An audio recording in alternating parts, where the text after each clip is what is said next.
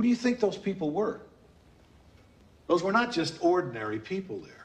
If I told you their names, I'm not going to tell you their names, but if I did, I don't think you'd sleep so well. Mas o cara vai lá e simplesmente, ele simplesmente me tira Alistair Crowley da Itália. Não tem como não amar o, o homem que tentou reviver o Império Romano. Ele, o Mussu. Mussola.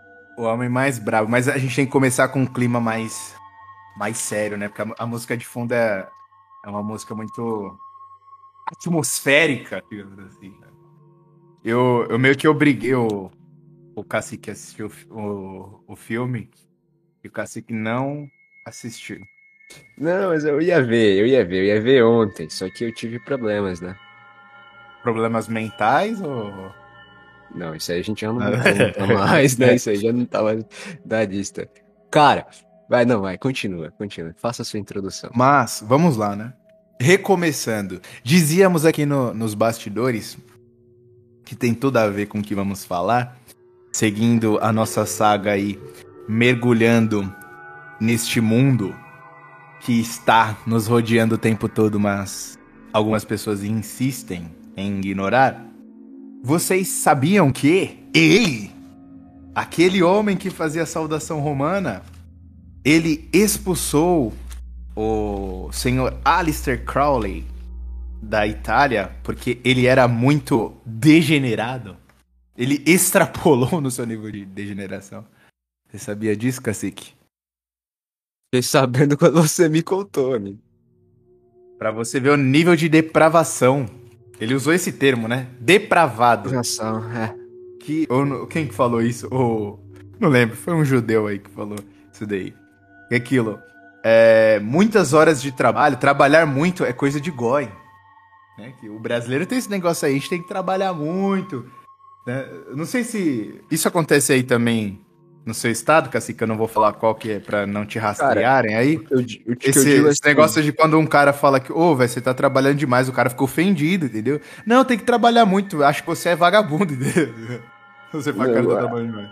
Assim, eu nunca cheguei a ouvir esse tipo de diálogo. Uma coisa que eu sei, tá, porque ah, a classe média é tudo fodido, eu quero que morra. Mas o que eu vejo é que de fato é que o, o pessoal é muito trabalhador, porque você levanta cedo às 5 da manhã, já tem gente se arrumando para ir pro trabalho você tá andando na rua às 11 da noite, tem gente voltando do trabalho, entendeu? Sim. Por isso que eu, eu, eu, falo assim, vai se fuder, o Brasil tinha tudo para ser uma economia enorme, gigante. O gigached da América Latina. Que não tem povo que faça essa mesma carga horária que a gente faz, entendeu? Aqui em São Paulo isso é bem... É bem frequente. E aí, ele disse que essa é coisa de goi, porque o, o judeu tem que ter tempo pra... É, estudar, é para se preparar. Tanto que aqueles países escandinavos, aqueles países mais ao norte, a galera quer trabalhar quatro horas por semana. Quatro horas por semana. Como assim, cara? Entendeu? Como assim? O Olavo aí... fala também sobre isso aqui. Pô, se você conseguisse um trabalho de seis horas aí, seria o ideal porque você teria tempo para estudar. Sim, sim, sim. Seria o o, o ideal. Mas onde eu quero chegar com isso? Porque esse senhor, o Alistair, ele viajou por muitos lugares do mundo. Né? Falava várias línguas, né?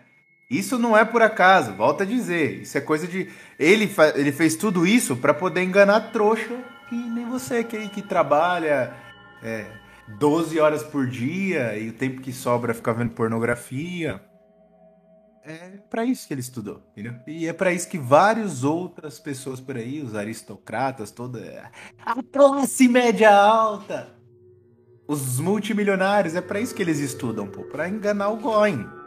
É para isso que serve. Mas vamos lá. Não vamos entrar no assunto do, do Alistair hoje, mas quem sabe no futuro. Porque o assunto aqui, essa foi uma breve introdução, um oferecimento da da Igreja Universal. Somos patrocinados do Bispo Macedo. Pelo Bispo Macedo, patrocínio. Recentemente, eu não, eu não me recordo como eu fui parar nesse filme. Não me recordo mesmo. Mas pode ter sido uma influência demoníaca? Acredito que não. Acredito que não. Pra eu ir parar nesse filme e pesquisar esse tipo de coisa? Acredito que não. Acredito que tenha sido apenas o acaso.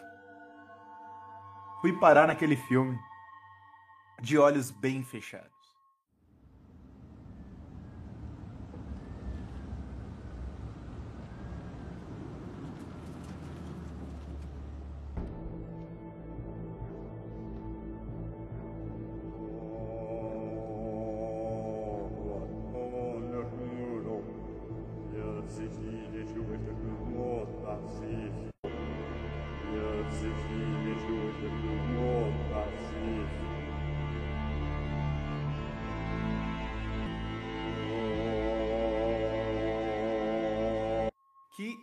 Só pelo nome já chama muita atenção, principalmente para mim, acredito que o Cacique também goste desses assuntos que hoje chamam de esotéricos ou ocultismo. Eu não gosto desse termo ocultismo, que parece que você é um rapaz que, que Você tem 14 anos. É, Exato. você gosta do lado de lá da força e gosta de ouvir rock e, e se vestir de preto. E, e assistiu Death Note. Só porque você. É, é tipo isso. E paga de bruxinho com uniforme de, da Sonserina. Vila Pagã. É, não é isso. O nome do filme já chama muita atenção. No início eu fiquei deveras putaço com o filme, mas depois descobri que o diretor era um homem, talvez, em algum grau, bem intencionado, né? Porque este canal aqui, assim como odeia a democracia, também odeia ah, o Hollywood, né? E o Kubrick, que é o, cineasta. é, o Kubrick, que era um filhote de Hollywood também, né? A gente não respeita muito essa galera porque nós sabemos muito bem. Mas o Kubrick era um cara interessante e isso vai fazer com que o ouvinte fique preso até o final do, do vídeo, porque, ouça, uma fala do Kubrick. O mundo é dominado por velhinhos tarados. Interessante essa fala, né? Deveras interessante. Deveras interessante. E aquela co- coisa, né? O... Se, você, se você ver o vídeo do Mel Gibson hoje, quando ele vai em, em Oscar, quando ele vai em, em apresentação de Hollywood, quer que seja. Cara, toda vez que ele fala sobre esse tema, o desgraçado tá sempre com uma voz cansada. Uma voz de alguém que tá saturado. A voz de alguém que sabe de muita coisa não pode falar nada. Até porque quando ele já falou uma vez no passado, teve que ficar pagando dinheiro aí pra, pra narigudo. Mas enfim. Eu e não sei aí, como cara, ele não foi morto ainda. eu também não sei. Eu também não sei. Talvez E- porque ele, ele, ele esteja valendo mais vivo do que morto. Ele é aquele caso de que talvez ele, ele tenha sido inteligente o suficiente pra, olha, se acontecer alguma coisa comigo, eu solto isso aqui. Diferente do que foi com o Sr. Epstein. Que, tipo, eles de- de- decidiram suicidar o cara e tacaram mais gasolina na fogueira, entendeu? E pode O ser pessoal o percebeu. Exato, exato. E é mais uma, mais uma das inúmeras mortes peculiares de Hollywood, assim como falamos lá no episódio passado. Essa é muito mais peculiar, porque aconteceu logo na sequência aí do lançamento do filme. Mas vamos lá, vamos lá, que a gente já tá enrolando. De olhos bem fechados. Será que é só mais um filme de Hollywood com coisas estranhas, porque filmes estranhos em Hollywood não faltam.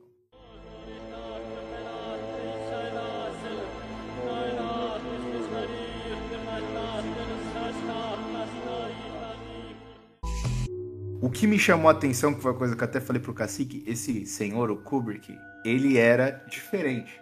Ele tem vários. Eu já vi até uma, galera aí, os youtubers moderninhos falando sobre ele. Ah, vou fazer o top 10 do Kubrick. Tipo, acho que o cara. Ele não fez tantos filmes assim. E, tipo, todos os filmes do cara são considerados bons. O pior dele é melhor do que o, tudo que vem sendo feito por aí. Porque ele era um cara muito detalhista.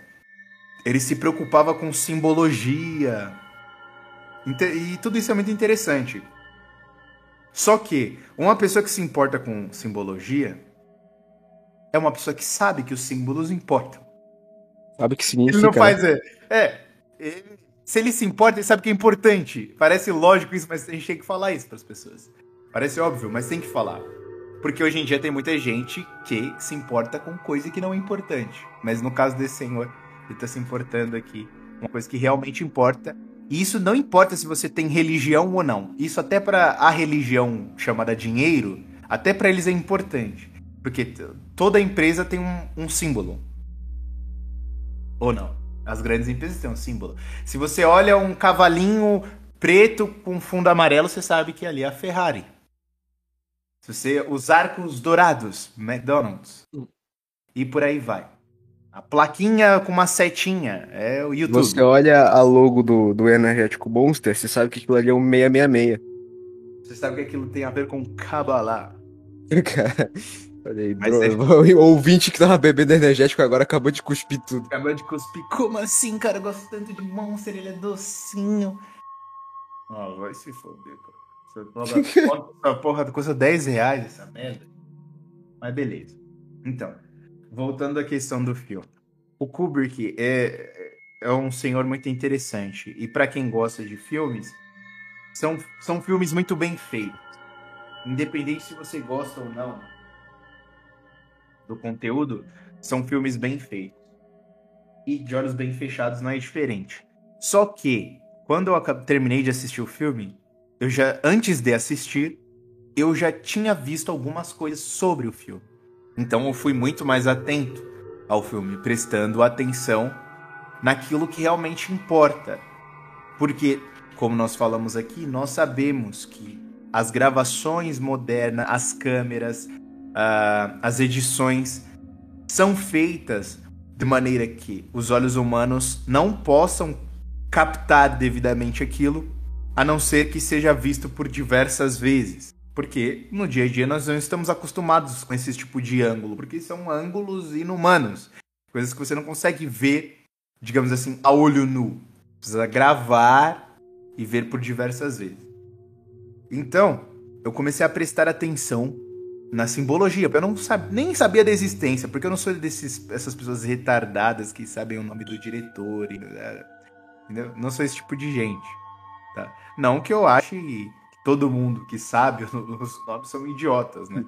Eu sei alguma coisa, por exemplo, conheço algumas É, do Frank Isso, Capra. a gente, a gente não é cinéfilo. Tem termo pra tudo hoje, né? É. Mas beleza. Então já tinha visto algumas coisas.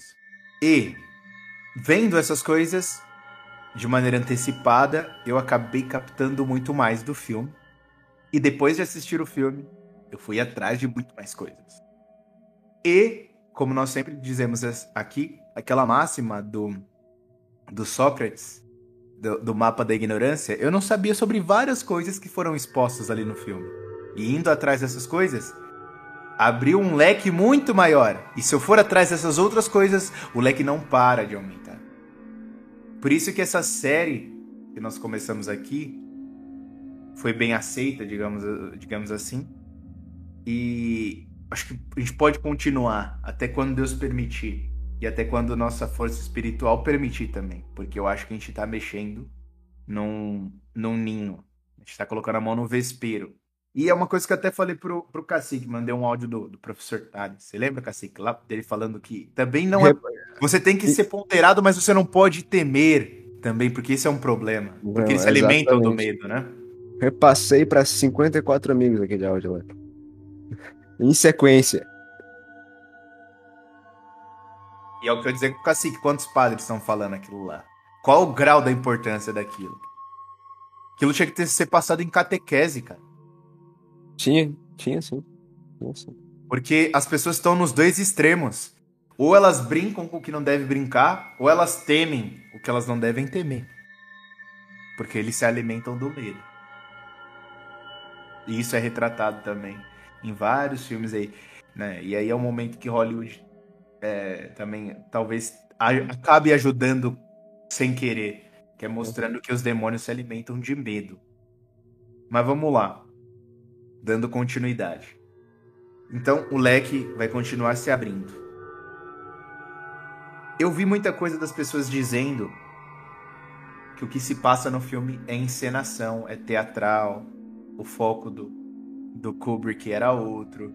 Só que aquilo, a gente tem que partir das premissas da coisa. Graças a Deus eu aprendi isso ainda cedo. Ainda havia tempo para eu não. Ainda deu tempo de não perder totalmente o meu cérebro quando perdi, quando aprendi isso. Por exemplo, Uma pessoa que nunca ouviu falar de Olavo de Carvalho, se essa pessoa ler determinado texto do Olavo de Carvalho, pode ter várias impressões disso. Só que essa, essa pessoa tem conhecimento prévio do Olavo, a leitura será totalmente diferente. Porque, pô, você vai saber, o Olavo se era católico, defendia isso e isso, já foi comunista, não sei o que, não sei o que. Então você começa a entender melhor o porquê dele ter escrito aquilo. E você não vai tirar mais conclusões, ou pelo menos você vai diminuir o número de conclusões precipitadas. Porque, olha, ele quis dizer isso, quando ele falou de, de religião, provavelmente ele quis dizer da religião ele era adepto. O que eu quero dizer com tudo isso? Bom, qual era a personalidade do Kubrick? Quais são os outros filmes do Kubrick? Kubrick era o cara que tinha religião? Não tinha religião? Então já parte daí. É uma ideia original? O filme é uma ideia original? Ou o filme é baseado em um livro, assim como vários outros? Então a gente tem que partir disso daí. Então, partindo disso daí, o filme De Olhos Bem Fechados, mas vamos fingir que o filme não quer dizer nada com isso, né? É um nome aleatório, sendo que já começa daí. O, o, o diretor é, gosta muito de simbolismo. Ah, mas o nome não quer dizer nada, é só um nome aleatório. Não, não é. Começa não daí. É. Né? Entendeu? É, o filme é baseado num, num, num livro de, de um autor chamado Arthur Schnitzler. E eu não queria falar nada, mas Cacique, chuta aí qual que é a origem familiar desse senhor. Schmittler, né? Tá bom então. É. Então tá bom então. o nome do, do, do livro é Um Breve Romance de Sonho. E, para piorar a situação, o cara era admirado por Freud. Aí não dá. Aí era revelou por... demais, né? Mas eles são os porteiros. Vigiam todas as portas e têm todas as chaves. Não vou mentir para você, Neil. Todos os homens e mulheres que se opuseram aos agentes, todos os que os combateram, estão mortos. Era contemporâneo de Freud. Eu não li o livro, mas pelo que dizem, o Kubrick, como um bom diretor, ele conseguiu deixar o mais fiel possível ao livro, o filme. O que muda é que o filme se passa em, em Viana e o filme se passa em Nova York numa pseudo Nova York, porque o Kubrick era, era tão detalhista que ele mandou construir bairros baseados em Nova York no Reino Unido. Você Caramba! Nível, não, na minha cabeça, eu pensei que tinha sido gravado em Nova York mesmo. Eu não sabia que era, que, que era no esse Reino é, Unido. Esse é o nível da parada. Caraca. Esse é o nível. 400 horas de gravações. Esse é o nível do, do detalhismo e, e do Kubrick. O cara era muito detalhista, cara. Ele era detalhista num nível assim absurdo. Esse Arthur Schnitzler, ele tinha, usava aquelas técnicas de fluxo de consciência que misturam um negócio de consciente, inconsciente, fazia experiências com hipnose e sugestões como hipnose e sugestão como técnicas terapêuticas. Ele trabalhou um tempo aí com um psiquiatra, enfim, isso já diz muita coisa, né? Admiração por parte do Freud, né? trabalhava com hipnose, é, estudava inconsciente humano. Isso já diz muito, né? Sobre o, o que nós podemos ver num filme baseado num livro de uma pessoa que tinha admiração do Freud. Para quem não sabe, dá para achar muita coisa aí, mas eu acho que assim, o material mais extenso que tem sobre Freud, sobre questões sexuais, né? Porque por mais que falem que o Freud contribuiu para várias coisas por aí, o maior impacto foi na questão sexual, né? Quem mais fala sobre isso, e eu volto a dizer, Dr. A. Michael Jones. Libido dominante e afins. O Giga Shed americano. É. Se você quer saber quais foram os problemas causados por Freud, Marquês de Sade e afins, vejam lá o livro Libido Dominante e todos os outros escritos do, do professor A. Michael Jones. É, uma coisa também interessante, antes de entrar na questão do filme de imediato é que depois vendo algumas algumas análises aí do pessoal, uma questão que eu, que eu lembrei do professor Pierluigi Piazzi, né? professor italiano, mas que é praticamente brasileiro, que passou a maior parte da vida aqui no Brasil, aqui, inclusive, sim, sim. é, contribuiu muito. Quem não conhece, pesquise aí brevemente no YouTube, porque ele não era um coach, né, como os de hoje em dia, é um professor sério, realmente queria é, ensinar coisas às pessoas. Tem uma coletânea sobre neuroaprendizagem, você consegue achar até hoje muito baratinho, cada livro aí custa 20 reais, cara. No livro, que é um dos livros da coletânea de neuroaprendizagem, que se encontra no livro Inteligência em Concursos, o professor fala de uma coisa muito interessante que me fez lembrar de, da análise da maioria das pessoas que fizeram, né? Porque a maioria dos youtubers que são entusiastas do cinema, eles não têm religião. E quando tem religião, é aquele negócio superficial. Eu acredito numa entidade maior. Eu acredito nas forças da natureza. Eu acredito que o homem foi à lua. Eu acredito que a terra é plana. Enfim. É, Foda. é, entendeu? É, pra ele acreditar em Deus e acreditar numa teoria científica é a mesma coisa. O cara é o, é o mesmo grau de sig- significância. Eles falaram que também o filme pode passar a ideia de que a vida é uma simulação. A vida é um sonho que nós podemos acordar a qualquer momento.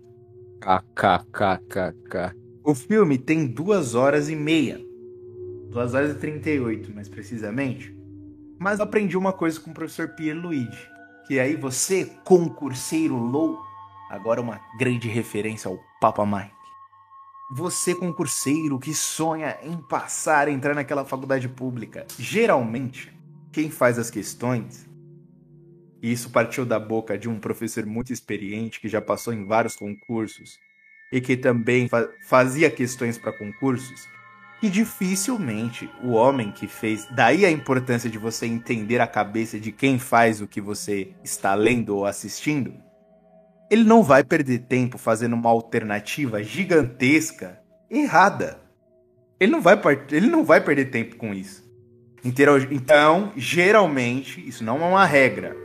Geralmente, a alternativa mais longa é a alternativa certa. Geralmente, quando as outras alternativas são bem menores, geralmente. Isso acendeu uma luz aqui. Pô, será que o Kubrick, assim, vendo superficialmente como ele era, ele perderia duas horas e meia pra falar assim: ah, mas isso tudo foi um sonho do protagonista. Isso não aconteceu. São fantasias. Eu só queria mostrar que o ser humano eh, fica fantasiando essas coisas. Esse é raciocínio só parte de uma geração que tem dificuldade em enxergar, em enxergar a conclusão.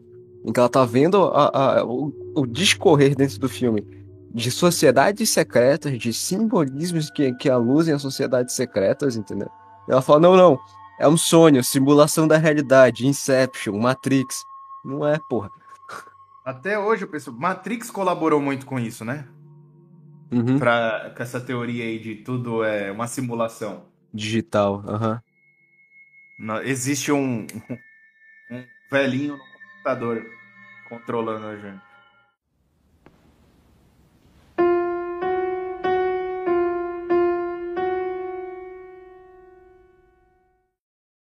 Agora a gente pode entrar de fato no assunto. Porque eu, eu não sei se você viu, Cacique, mas o Kubrick, depois se você quiser dar uma olhada aí, ele tá envolvido nesse negócio de se o homem foi à lua ou não. É um negócio complicado, né? Ou seja, o, o, o homem tava marcado. Ele cutucou, ele tu- cutucou bastante. Cutucou bastante. E se tem assuntos que as pessoas não gostam de falar muito hoje em dia, é se o homem foi à lua e se a terra é plana. É. São dois assuntos que é, né, são dogmas religiosos, entendeu? Eu até entendo, pessoal, da, da, da- da- se a Terra é esférica, plana, até entendo esse pessoal aí. Agora, se o homem foi à Lua, velho, você acreditar assim, de ma- de maneira religiosa. Outra coisa também, velho. Aí entra em outro assunto que eu ia falar também mais adiante, que assim, será que isso não é tudo, não é feito Pra você também ficar perdendo tempo da sua vida discutindo se o homem foi à lua. O que que isso vai mudar na sua Eu, vida? eu guardo a, a, a resposta do Viriato. Faz mais diferença saber se o Sol gira em torno da Terra ou a Terra gira em torno do Sol do que se a, a porra da Terra é plana ou é, ou é circular. Faz mais diferença. Eu Se o Sol que- girar em torno da Terra, os medievais estiverem certos, fudeu tudo. Mudou toda a perspectiva da humanidade. Acabou. Acabou. É o que eu. É o que a gente vive falando. Falatório geral, velho. Isso não é, É, por acaso, mano. É pra você ficar discutindo, cara, na internet. Defendendo cineasta. Tem gente, ah, vai tomar. Mas enfim. Agora vamos entrar no filme de fato. O filme eu achei muito interessante já só pelo, já pelo nome, que eu acho que não é por acaso, de olhos bem fechados, que mostra que pode ser, né? Que as pessoas estejam de olhos bem fechados para muitas coisas. Ou pode ser o só o acaso que você escolhe. Não estamos querendo fazer com que você mude seu pensamento. Em primeiro lugar, assista essa merda, né? E tenha suas próprias conclusões, né? Ao invés de ficar pegando a, a opinião alheia.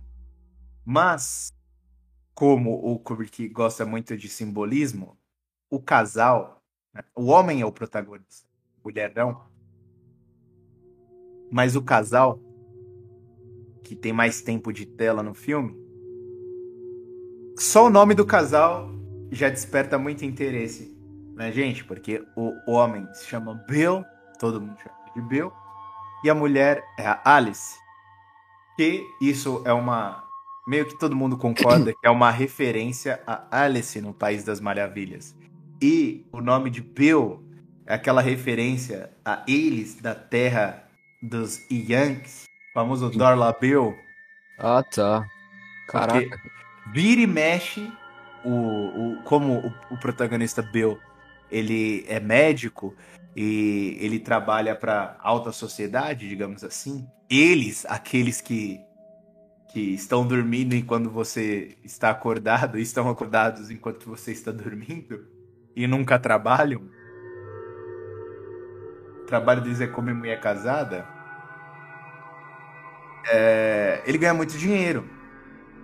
E constantemente ele usa a profissão dele, a medicina, pra, para impressionar as pessoas. Então, a todo momento ele fala que ele é médico, para passar mais veracidade nas coisas que ele fala. Então, por exemplo, ele precisa comprar uma fantasia em determinada aula do filme, e chegaremos lá nessa parte. E, pa, e já passa do horário, né? O, o local já está fechado. Mas para mostrar que ele não é um louco e que ele tem dinheiro para pagar e que ele é um cidadão que deve ser respeitado pelo que diz, mesmo o horário sendo indecente, inapropriado, ele mostra a carteirinha dele lá, o CRM equivalente para os Estados Unidos, lá mostrando que ele é médico. E ele mostra isso em vários outros momentos, para falar que ele é médico mesmo. Ele personagens que até falam um tom jocoso, né? Tá bom, Bill.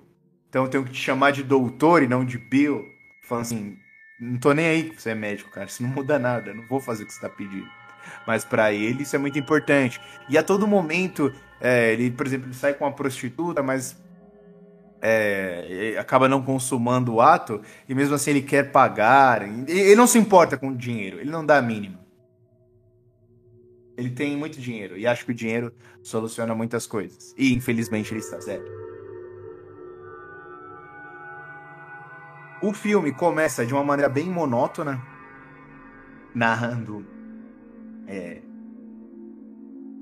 a história de um casal americano comum, de uma mulher que não trabalha, mas que trabalhava até pouco tempo atrás, um homem que sai de casa para trazer o ganha-pão da família, enquanto a mulher fica em casa. Só que no começo eu fiquei puto e falei pro cacique porque dá a entender que será mais uma história daqu daquelas que assim uma mulher fica revoltada porque ah, marido sim, sim. fora de casa. E ali eu já fiquei putaço. Falei, de novo isso, cara?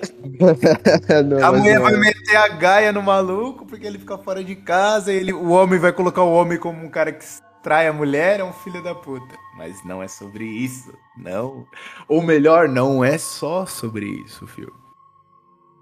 E bem, depois de, de um diálogo gigantesco.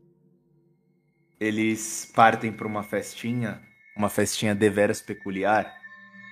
E nessa festinha, o que acontece? Eles não conhecem ninguém que tá lá. O Bill conhece apenas o anfitrião, né? Um homem mais velho, de meia idade, respeitado, né? Recebe todo mundo. Aquela coisa de. Até parece aqueles filmes de época, né? Em que o anfitrião recebia todo mundo, todo mundo bem vestido. E o Bill encontra um antigo amigo dele, de faculdade, né? E vai conversar com o cara, né? Até porque esse cara não terminou a faculdade, então ele nunca entendeu muito bem a história. Ele pianista vai... ele, por sinal, né? Sim, pianista. O homem virou pianista. E os dois se separam, obviamente, né? A mulher fica sozinha e o Bill vai conversar com esse colega. Depois o Bill é abordado por duas garotas. E a esposa é abordada por um homem mais velho.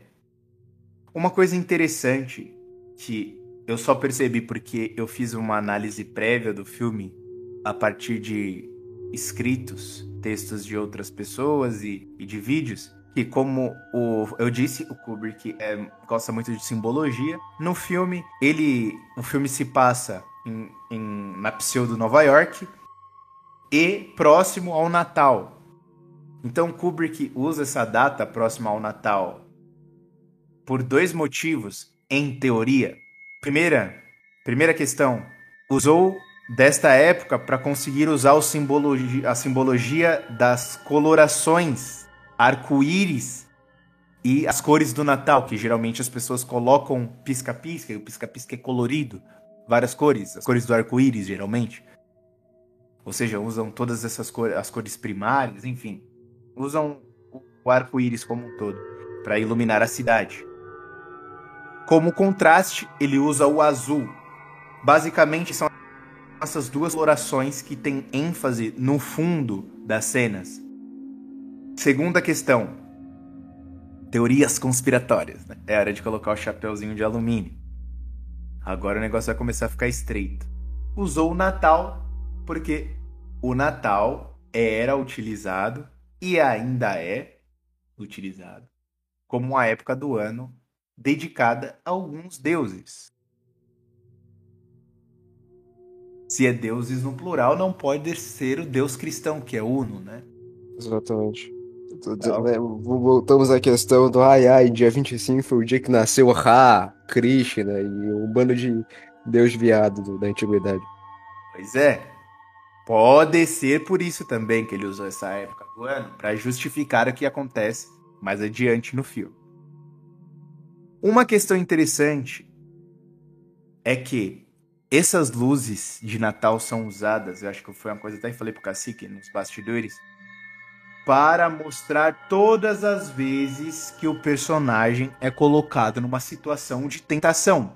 E o fundo azul é utilizado nos momentos de, em aspas, exame de consciência, nos momentos de reflexão do personagem. Reparem nisso quando vocês assistirem. Se é que vocês vão assistir essa merda. Eu acho que vale a pena. Só vale acho. a pena. É, é, no fim, é um bom filme, família com filtro, não vai assistir na frente da sua mãe. é um filme bizarro pra assistir em família. Isso é pra você assistir sozinho. Certo? E prestar muita atenção. Inclusive, é uma tática que o Kubrick usa, essas referências. Os refer... Porra, se você conhece o cara, você vai falar assim, mano, tenho que prestar atenção em tudo, senão eu não vou entender essa merda. E pelo fato de você estar a todo momento em apreensão, você não vê a hora passar. E a todo momento você fica achando que vai acontecer alguma coisa. E não acontece.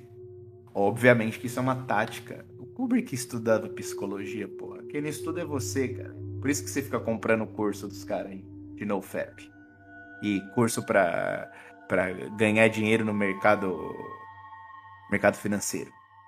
Porque os caras estudam psicologia, você não. Por isso. Mas vamos lá. Só um momento Black Pill aqui da. Você não vai ficar milionário. Vamos lá.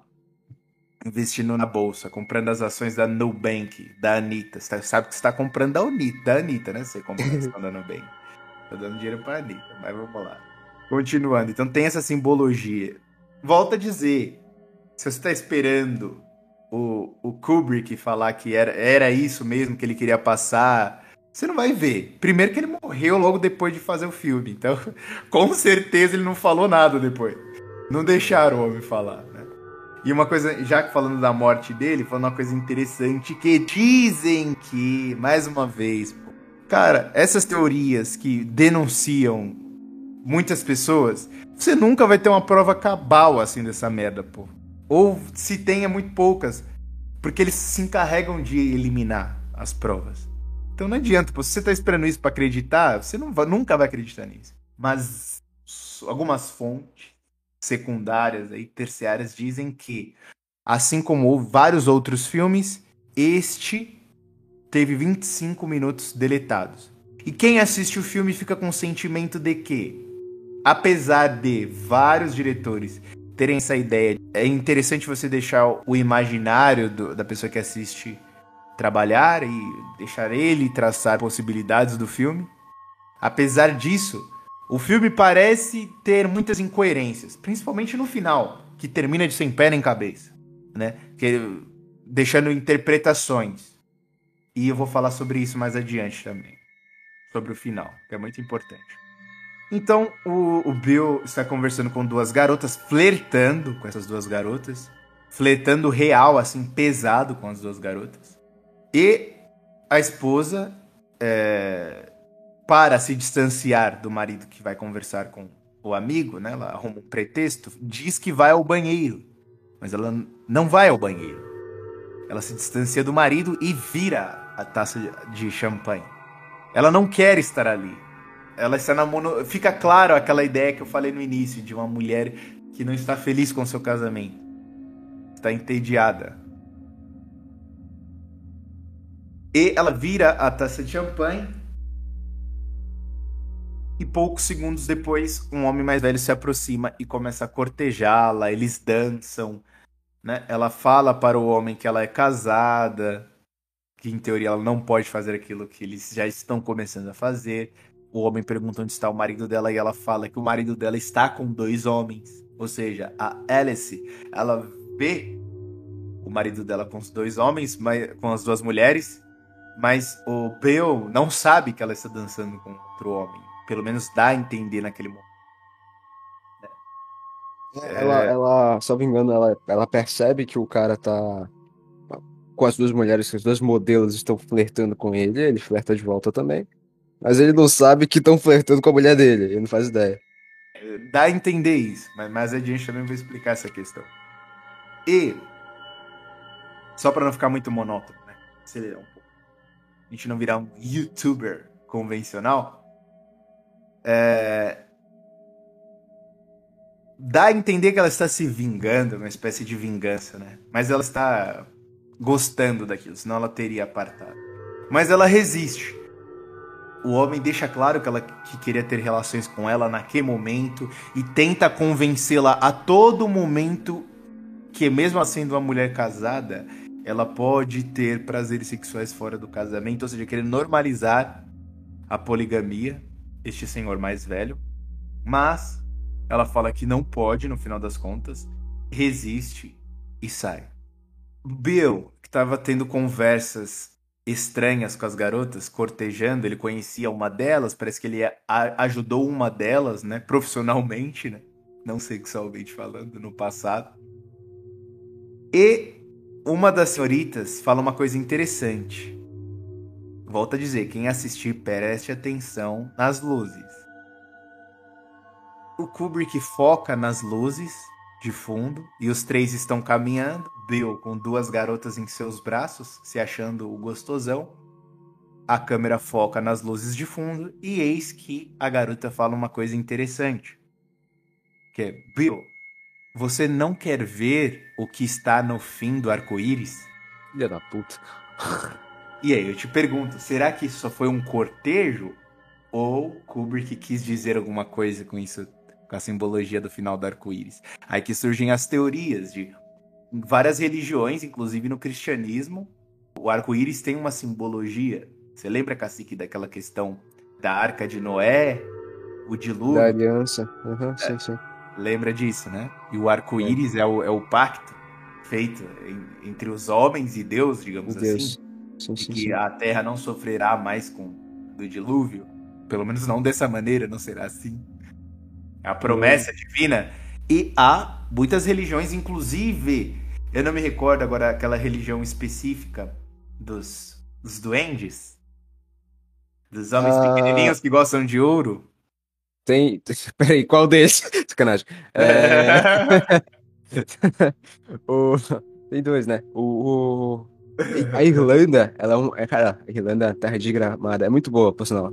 Muito, muita parte da, da- da questão do, de duende, de fada, da cultura, foi. que a gente conhece hoje foi vinda da Irlanda. E na Irlanda tem a história do. do de que no fim do arco-íris há um duende com um pote de ouro. Tanto que, em inglês, tem aquele ditado: hits the jackpot. O jackpot é o pote de ouro desse duende, que seria chamado de Jack, né? E aí, essa parte dessa, desse, desse folclore pagão, né? Ele. Da simbologia do arco-íris está disseminada por toda a Europa. Por toda a Europa. Então, da mesma maneira que você tem lá as tradições folclóricas da Irlanda, você também tem a, a, a ponte para Asgard, que ela é um arco-íris também, entendeu? Assim, que será que é por isso que foi disseminada a questão do arco-íris para os movimentos? Mas eis é o ponto. Será? Pode ser. Mas o, a bandeira que eles usam não é um arco-íris completo. Não é. É uma coisa mal feita. Sempre, de- desde a bandeira original, nunca foi um arco-íris de verdade. E Mas aí, é um- engraçado. Mas dizem que é, é uma inversão do arco-íris. É, exatamente, exatamente. Então, tipo, o arco-íris é a simbologia pura da aliança de Deus entre os homens, de que Deus nunca mais iria lavar a terra com água, né? Mas, e aí vai lá essa galerinha e faz a inversão do arco-íris, que com certeza meio que simboliza uma profanação ou uma ofensa a, a esse pacto, entendeu? É uma coisa que foi ensinada pelo Alistair. Claro, como sempre, tem que ter, né? Tem que ter o ocultista Ed Lord. Ai, ai. Ai, ai, ai, ai, ai. Enfim. Mas, graças a Deus, ou você decide o quê?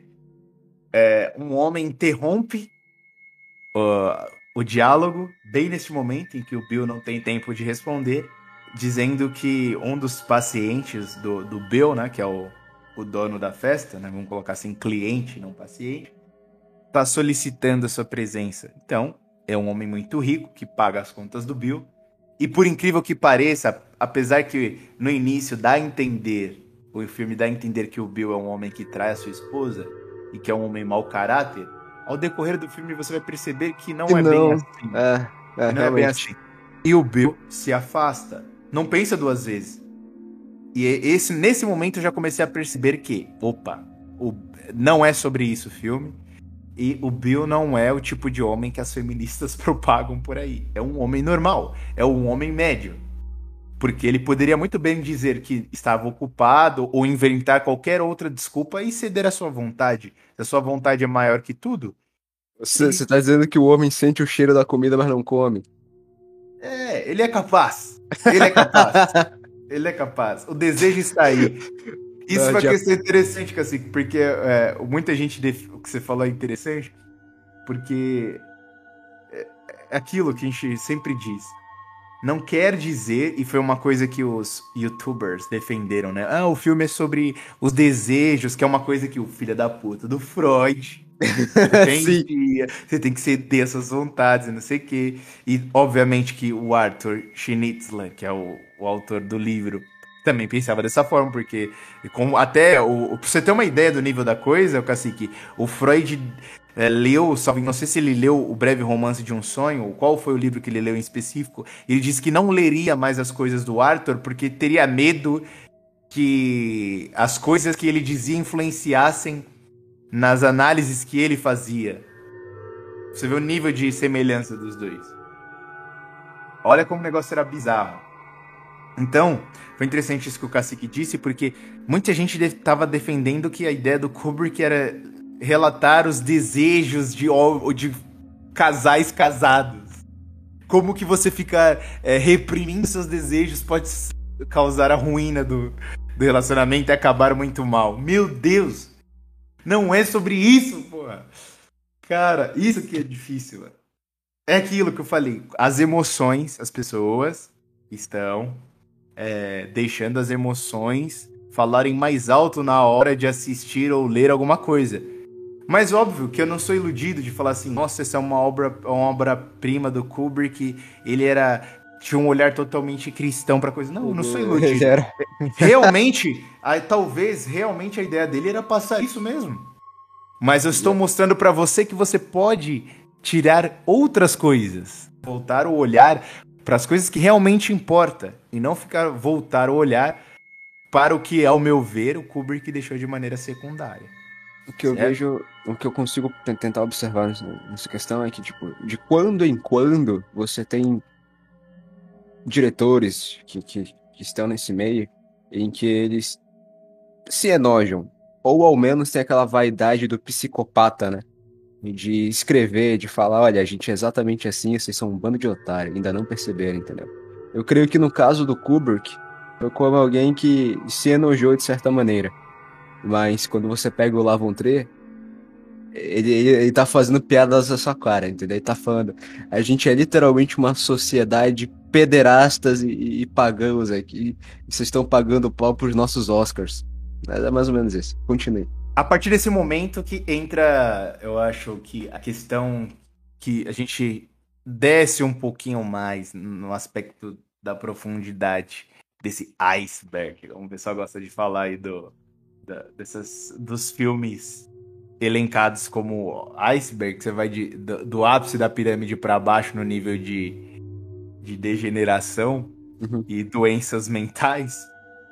A gente desce um pouquinho o nível, que é o momento que você percebe que aquele homem que aparentemente é respeitável, muito rico, se veste bem, educado, está tendo relações sexuais no seu quarto enquanto várias pessoas estão festejando. Ele está lá tendo relações sexuais com uma mulher que tem idade para ser filha dele. E ela está passando mal e por isso que chamaram um médico. O Bill chega lá, o homem está de toalha, seminu, e a moça nua, e ele tenta fazer com que a moça recubra a consciência. Ele chama a moça pelo nome, pergunta o nome da moça ao senhor, ele nem ao menos sabe o nome dela. Ele chuta o nome dela e por coincidência, para você ver o nível de importância que aquela mulher tem para ele. Ele chuta o nome e acerta e consegue fazer a mulher recobrar a consciência. Ele fala que as a mulher usou algumas drogas. É, E ele ajuda, o Bill ajuda, a moça volta a, a si e o Bill. Ali você também. Ali você começa a ter mais, é, mais argumentos para defender a ideia de que Bill é um, é um homem bom. No pior das hipóteses, é um bom médico, pelo menos. É. Ele ouve o juramento de Hipócrates. Ele chega lá e faz o trabalho dele. Em nenhum momento ele olha com a mulher com indecência, mesmo ela estando nua, ou se aproveita dela. Ele fala pra ela que ela, ela tem que largar aquela vida, ela não pode usar drogas ou ela vai acabar morrendo, porque ela, ela, ela iniciou uma overdose. Ela estava prestes a ter uma overdose. Não, não teve por milagre. Né? E ela volta a si.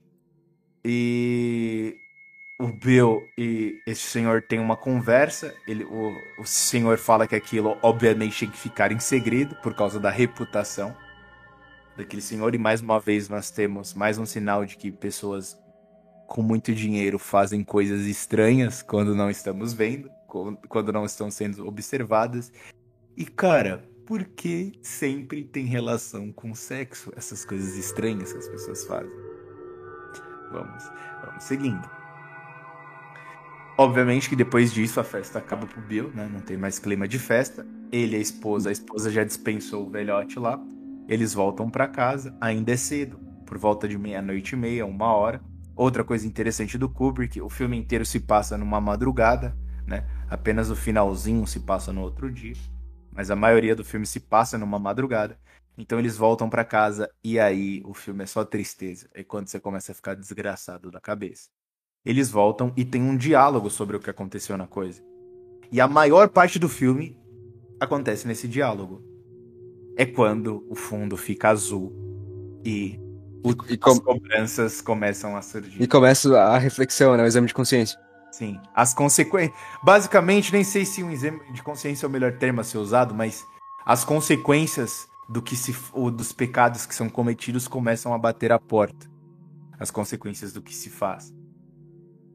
Então, a, a Alice está totalmente insatisfeita, porque Alice é a, ciumen- a ciumenta da relação. Ela está totalmente insatisfeita. Ah, uma coisa a ressaltar. O filme, à época, o Tom Cruise e a Nicole Kidman, eles eram um casal. E outra coisa interessante, Cacique, você sabia que o pai da Nicole Kidman era envolvido com seitas que tinham relação com Aleister Crowley? Você sabia disso? Não profundamente. E o pai dela também foi morto de uma maneira misteriosa. e eles eram casados na época, né? O Tom Cruise e a Nicole Kidman. E eles fazem os o, o protagonista e a esposa do protagonista no filme.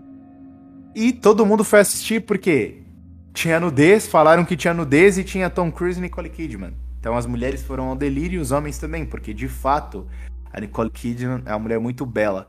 Mas, se você ver fotos da Nicole Kidman agora, e também até hoje, eu vendo as fotos de uma maneira, com o olhar que eu tenho hoje, eu percebo que aquela beleza não é uma beleza vinda de Deus. Isso é, isso é minha análise agora. Agora, tô, isso é pessoal. Não, não tem referência nenhuma pra isso. Tenho meus argumentos pra isso, mas não tem referência nenhuma.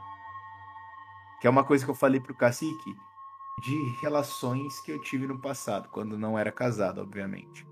Que eu percebia em algumas mulheres uma coisa perversa, demoníaca. Eu vejo isso. Não é a beleza. É a beleza sedutora de um demônio. Não.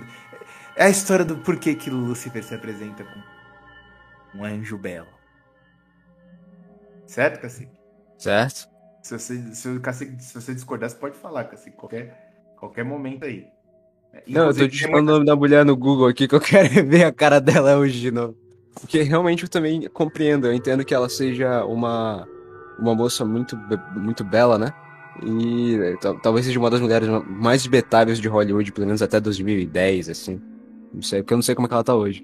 Mas eu guardo isso de exemplo porque eu lembro da história da, da Britney Spears, né?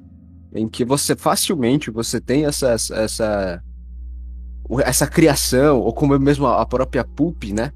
Que a gente tava comentando há um tempo atrás, dessas famílias de criarem um- um- um- uma criatura com. Uma criatura já. Uma moça, uma filha, o que é que seja, com uma aparência extremamente exuberante, justamente para influenciar. Outro exemplo que eu digo é é a esposa do Ben Shapiro. O Ben Shapiro é da tribo. E aí você vê a esposa dele, vê a galera compartilhando a esposa dele, como meme, como não sei o que, como graça, não sei o que e tal. Fazer piadinho, que é, a mina tem um, um crânio em cada peito. Só que aquilo ali claramente é, é bobagem, é, é psyops, é MK Ultra, operação psicológica, pra deixar os caras doidinhos da cabeça, pra acreditar que se, se eles apoiarem Israel, eles vão ganhar uma Threadwife Big Titi, que nem ela, entendeu? Aí fica os retardados, falando, ai, ai, a esposa do Ben Shapiro é tão conservadora. É sim, confia. Que é uma coisa que eu não sabia que você me falou isso aí. Nem sabia quem era aquela fulana. Mas outra coisa interessante, Cacique, que eu vi aqui em- as- nas, minhas, as- nas minhas anotações, é que do, antes desse diálogo, eles têm relações, né? Relações sexuais. E Uhum. ambos estão fumando maconha. E mais uma vez, por que a maconha? Será que teve um motivo para usar a maconha? Podia ser qualquer outra droga. Poderia ser o álcool. Por que, que o Kubrick usou a maconha? Pode ser o acaso? Pode. Mas uma questão que eu acho oportuno, vamos usar esse momento aqui para trazer uma reflexão interessante. Você lembra quando o Viriato falou a respeito da maconha? Cacique, em nenhum dos, da, daqueles episódios que eles falaram sobre rituais e, como tribos indígenas antigas usavam a Exato. erva como Porra, vamos chegar se nesse ponto agora. O Sérgio. Sé- Sérgio Rezende era um dos alunos do Olavo de Carvalho. E ele, fazendo um estudo sobre religiões, sobre livros e tal, ele pega um autor americano que durante a época do movimento hippie ele viaja para América Latina. E América Latina e América Central. E lá ele descobre estátuas E na tradição, os povos locais, conversando com os locais, ele entende que os xamãs, aquilo que a gente chama de macumbeiro aqui o tempo todo, né? Pra eles eles chamam de xamã, de pajé lá fora. E aí ele vê que nessas tradições ritualísticas aí, os pajés, os xamãs, eles ficavam horas e horas e horas diante daquela estátua para poder entrar em um estado de conexão com aquela estátua e absorver as energias daquela estátua ali, ou seja, daquele, daquele demônio, daquele deus pagão que ali estava. Só que nesse processo eles usavam exatamente entorpecentes, e dentre eles o principal era a maconha, entendeu? E aí quando isso chega na América lá, né, volta né, para a América do Norte, como em forma de livro, eles vão descrevendo esse, esses processos, esses rituais, entra em contato justamente com aquela geração da década de 60 e 70. Sobretudo 70, né? Que acho que, é, que é a geração da, da Guerra do Vietnã. E aí, nessa hora, nesse momento, o boom do movimento hip explode, uma porrada de americanos sai da América do Norte e vem para América Central, vem para América Latina, e eles começam a usar drogas aqui. E na tentativa de tentar entrar em contato com essas entidades, a gente tem um boom do número de malucos esquizofrênicos de doença psicológica acontecendo por todo o globo. Ou pelo menos nessa região daqui. Interessante, interessante. Isso aí dessa questão do autor americano me fez lembrar do que eu disse lá sobre o Aleister Crowley, que ele viajou muito, conheceu as mais diversas culturas, culturas. e rituais de várias religiões Esses diferentes. caras, eles, eles nunca falam com o maluco da capital, eles vão na tribo do cu do mundo, assim, para conversar com, com a galera que anda de tanga até hoje, entendeu? Sim. E outra coisa, o Cacique, do, em relação ao, ao Alistair Crowley, é que ele veio de família protestante. E desde o berço. Amar. De novo, de novo. E desde o berço o cara tinha uma ojeriza com a religião, né? É um cara usado pelo Tinhoso, né? Mas eu sou louco. Influencia vários artistas, influencia vários artistas até, até hoje. Inclusive a Débora G já falou sobre isso daí, né? Apesar dos erros, tem que falar dos acertos também, né? Certo, então continuando, eles fazem um uso de maconha, acredito que não tenha sido é, o acaso, talvez. Não. Por mais que tenha sido o acaso, o legal aqui porque a gente conseguiu tirar alguma coisa interessante da situação. Eles têm um diálogo muito denso, que é responsável. Ali acontece o plot twist da coisa, ali que as coisas começam a acontecer de fato. E a, a mulher questiona, Alice questiona o porquê do Bill, é, o que aconteceu, né? Se ele já conhecia aquelas mulheres, porque desde o começo a Alice pergunta, né? Porque eles só vão à festa porque o Bill quer, e não porque a Alice quer porque é um cliente do Bill, a Alice nem ao menos conhece. Ou conhece de maneira superficial. E ele disse que não conhecia ninguém, chegou lá estava conversando de maneira íntima com duas mulheres, ele percebeu que as mulher, ele estava cortejando as mulheres. E é, ela estava bêbada, né? Uhum. Quando estava conversando com o homem mais velho, e depois de chegar em casa bêbada e fumar maconha, não é que as coisas vão voltar, né? Ao normal. Ela quando está bêbada e chapada agora de maconha, para piorar a situação. Uh, tá o, uma mulher cheia de. É, totalmente decepcionada com seu casamento. Tendo raiva, ódio e todos os sentimentos ruins pelo seu marido. Fuma maconha e bebe. Que, o que, e não tem religião, aparentemente ela não tem nenhuma religião. Não mostra, pelo menos, isso lá. O que, que essa mulher precisa mais para ter uma possessão, uma sugestão demoníaca ou qualquer coisa do gênero, cacique? Ela precisa de mais alguma coisa? Ou ela criou ela... um ambiente específico para isso? Se ela levantar o dedo, o capeta entra pelo dedo, cara. Pois é, ambos, né? Não só ela. O... É, o outro também. Bill, é, o Bill também. Mas é, então ela começa a questionar, né? E o Bill se esquivando, não, né? No primeiro momento, depois ele, ele, ele está levando na brincadeira, porque ele também está chapado, né? Então ele está levando na brincadeira e pergunta.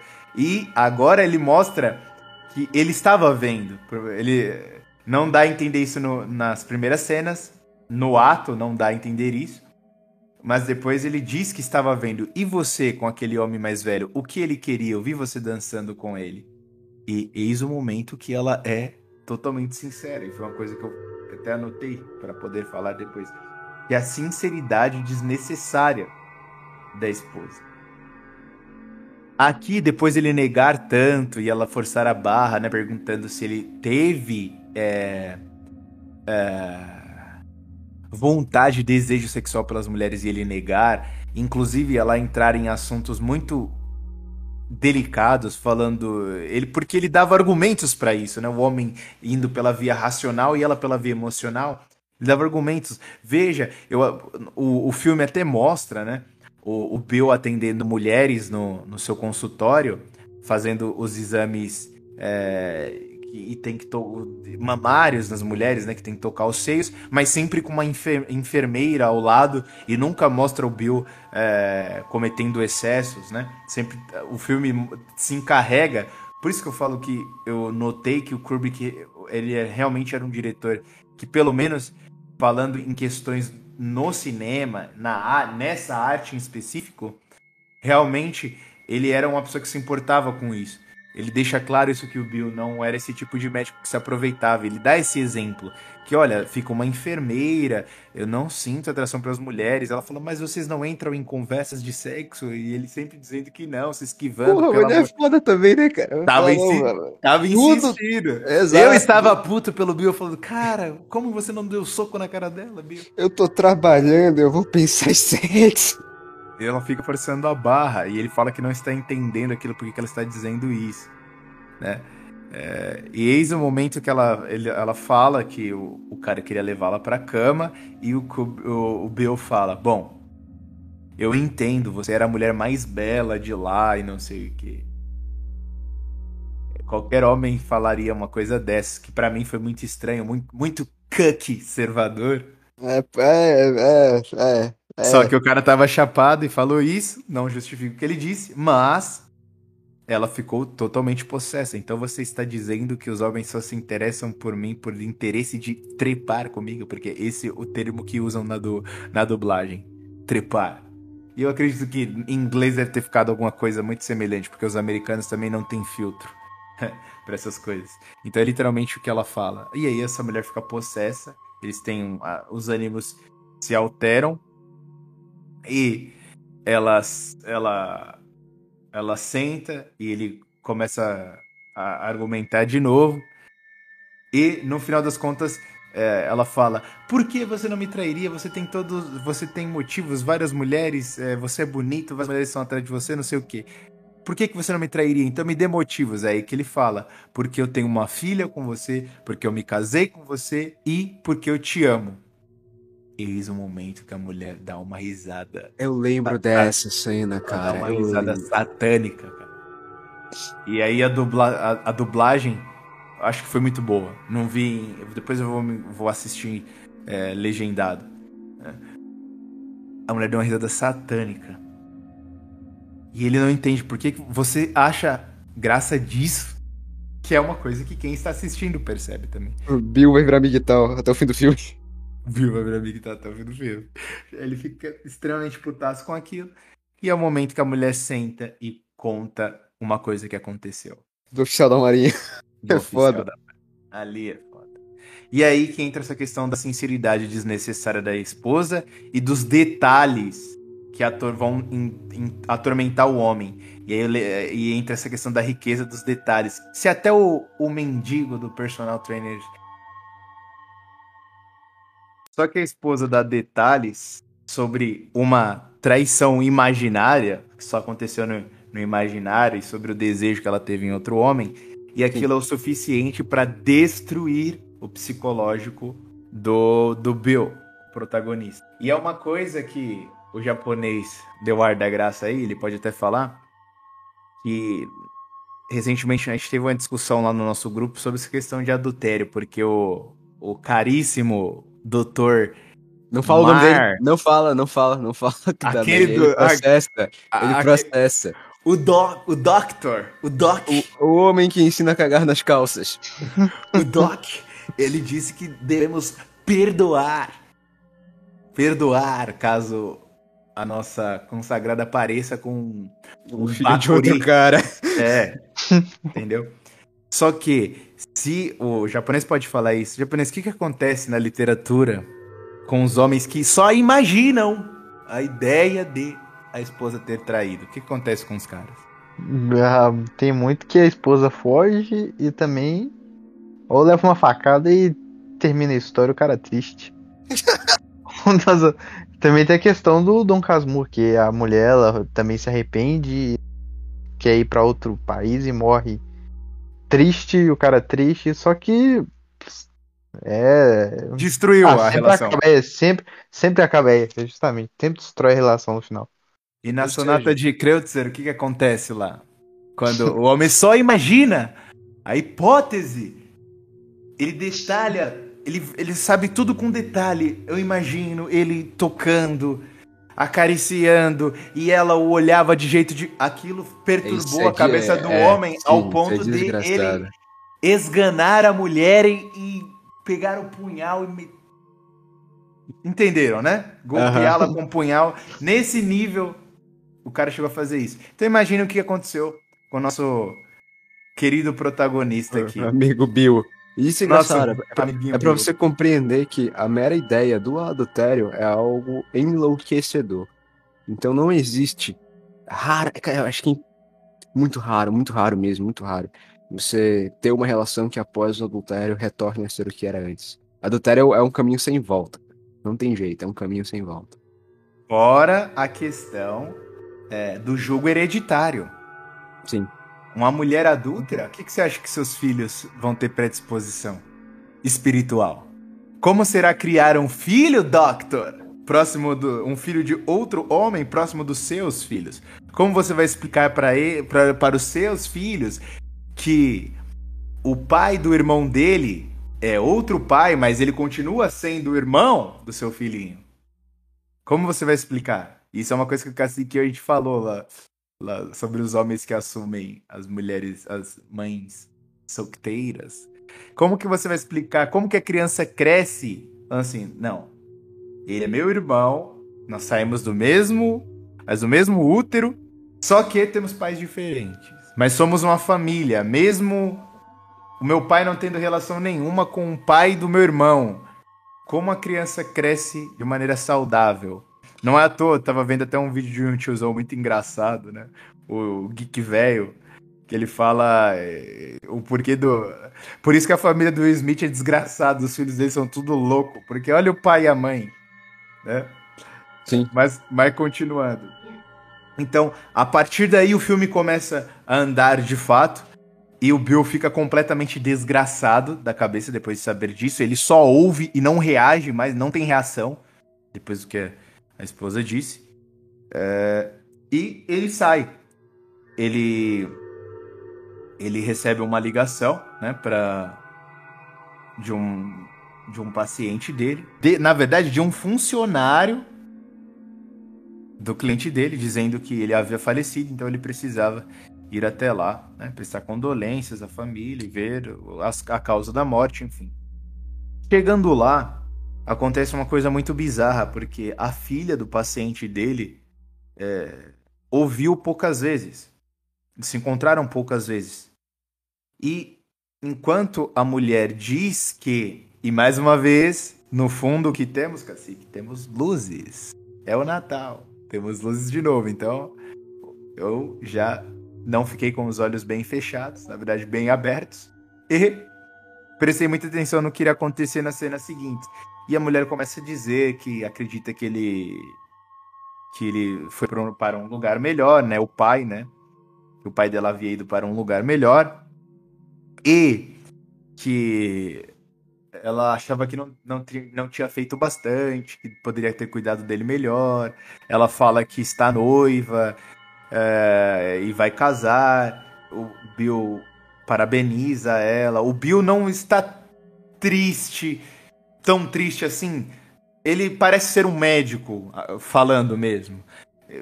O Tom Cruise, apesar de ser ter pacto com o Tinhoso, ele é um bom ator. Talvez seja por isso que ele é, é um bom ator, só porque ele precisou de, de poderes obscuros para isso. Mas ele é um bom ator. E ele consegue passar essa ideia do médico consolador que está tentando passar a ideia de que a vida continua e que é um processo natural da vida. E do nada, do nada, a mulher solta um eu te amo e beija o cara enquanto chora.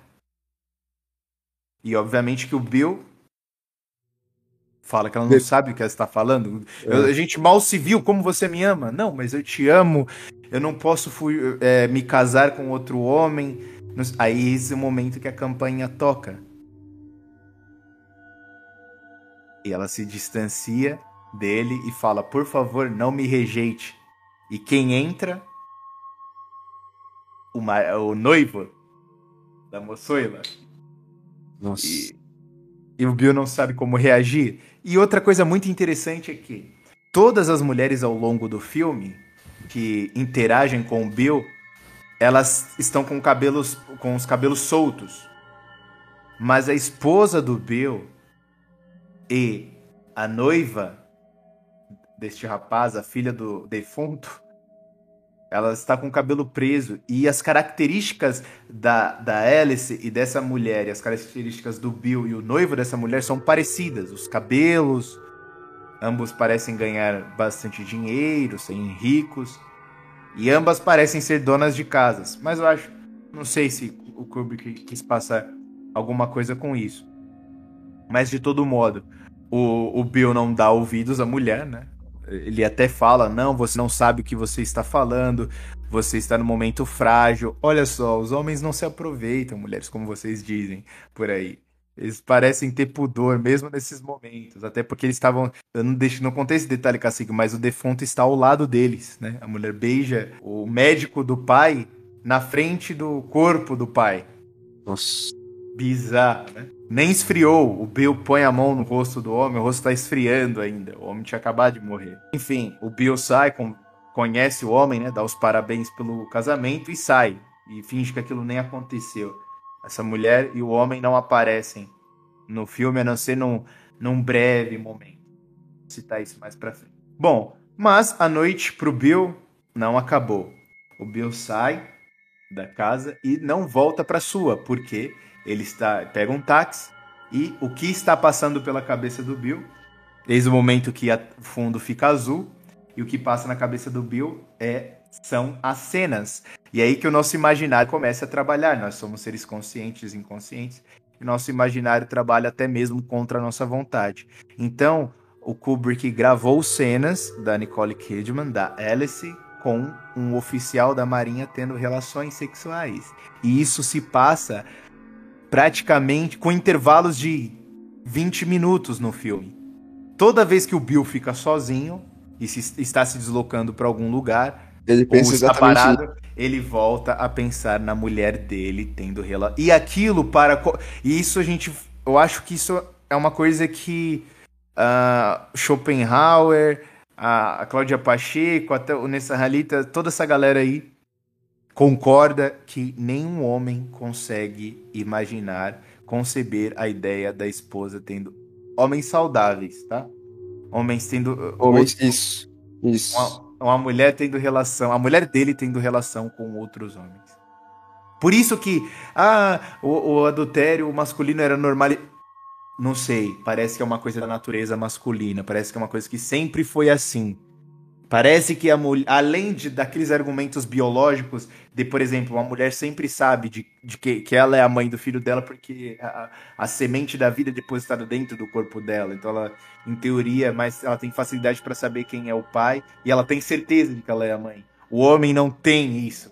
Ele não tem a certeza de que ele é o pai até o nascimento da criança e às vezes nem com isso, devido a todo esse processo de miscigenação e também de traições que nós temos hoje, né?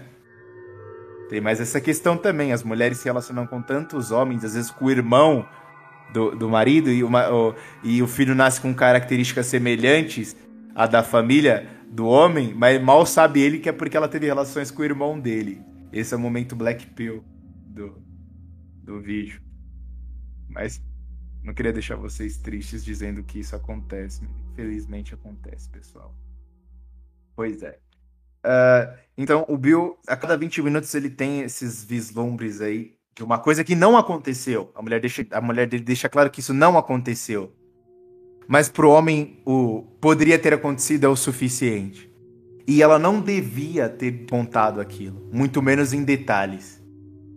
Aquilo foi o que causou. Lógico, a relação não era uma merda, mas aquilo é o plot twist da coisa, lógico, tinha que acontecer. Mas aquilo foi o. a, a partida. Ela girou a chave para as desgraças começarem a acontecer. Que foi quando o, o Bill falou. Se o Bill tinha freios morais, falou assim: não, não posso por causa da minha filha, porque eu amo minha esposa. Ele, naquele momento, ele parou pra pensar e falou: não, eu tenho que soltar o freio de mão. E eis que o Bill para numa. numa. num, num dos locais onde o amigo dele tá se apresentando, porque ele tinha encontrado o amigo dele nessa festa que tinha acontecido, né? Pianista, né? conversado. É, e o pianista comentou que ele estava tocando em alguns lugares e que ele poderia passar nesse, né, nesses lugares caso ele quisesse. No mundo real, isso nem teria acontecido. O Bill, obviamente, não iria, né? No mundo real, você mora na zona leste de São Paulo, seu amigo fala que tá tocando lá nos Cafundé do Judas, você não vai. Fala Porque é longe pra cacete. Você fala que vai porque você gosta dele, mano. Mas você não vai porque é longe pra caramba.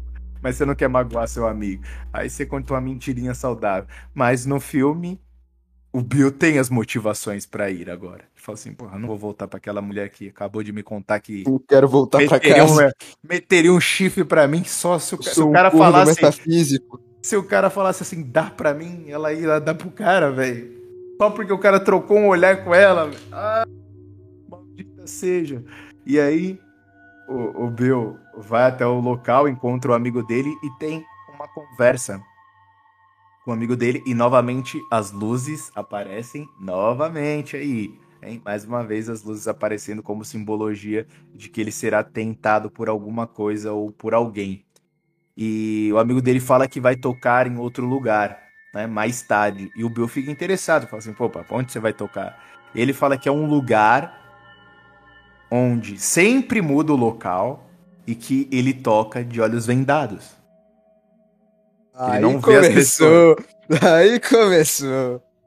E o Bill fica extremamente interessado, não quer ir nesse lugar. E o amigo fazendo um papel de amigo, cara, não vai, eu não sei nem onde eu tô pisando, não faça isso. E o, o amigo recebe, o pianista recebe uma ligação, um amigo do Bill. Aí eu te pergunto, qual a chance, Fela? Eu tinha uma galera hoje aí que tá querendo ser um excelente músico, um excelente pianista, um, um bom artista, acabando sendo notado por essa galera aí, cara. E aí ele vai lá, acredita que ele tá vivendo da arte dele de maneira lista, de maneira boa. E o cara E o tá cara- tocando ritual. E o cara fala assim, velho, te pago mil, mil reais pra você tocar por noite. Só que você tem que tocar vendado. O cara pensa duas vezes, irmão. O cara fala, o quê? Eu só toco em sarau de ensino médio, irmão. Manda essa grana pra cá. Quero nem saber. Aí é quando ele, ele fala- levantar a venda, ele vê o capeta. Pois é, ele falou, uma, um em uma vez colocaram a venda de maneira inadequada e eu vi algumas coisas. Ah, tem as mulheres mais bonitas, ah, não sei o quê. E aí que o Bill ficou extremamente interessado. É não, eu quero ir louco, nesse bicho. lugar, não sei o que, eu quero ir. E aí o pianista recebe uma ligação do informante dizendo onde seria o local e qual era a senha, porque sempre tem uma senha para entrar no local. E o Bill ajuda. E eis que esse momento que eu chamo o nosso amigo da, da, da alta costura ocidental. Senhor japonês, você conhece a peça Fidelio do Beethoven? Já ouviu falar? Pera aí, deixa eu colocar aqui agora, eu vou ver. Mas- Porque eu. É igual a sonata de Kreutzer, eu não sabia que era. Aí quando eu escutei, eu falei, ah, eu já escutei. É, É. Fidelio e de aí, Beethoven? Cacique, esse é o momento que. Será que o nome é sugestivo? Olha o nome, Fidelio. Já pesquisaram aí o que significa Fidelio?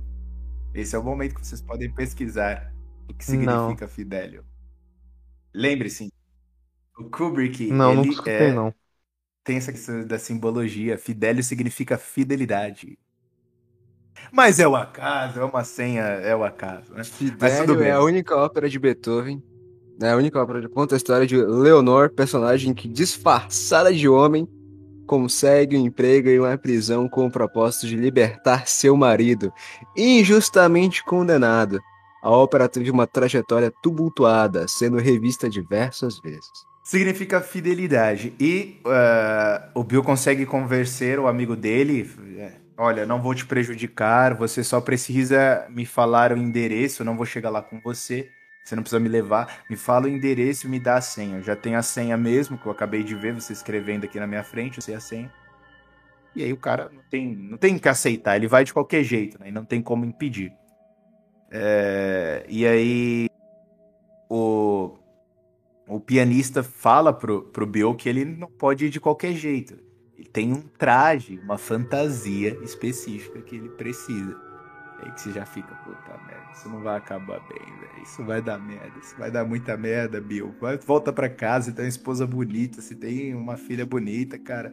Você é um médico bem sucedido, você tá mexendo com coisa errada. Volta pra casa. Mas não é isso que o Bill faz. O Bill entra mais profundo ainda no iceberg. Ele tá quase chegando no inferno. Ele tá colocando a mão na. Já, colo... já brincou com o fogo, pô. Já tá se acostumando com as labaredas do inferno. Logo, logo ele tá semelhante aos demônios e nem percebe.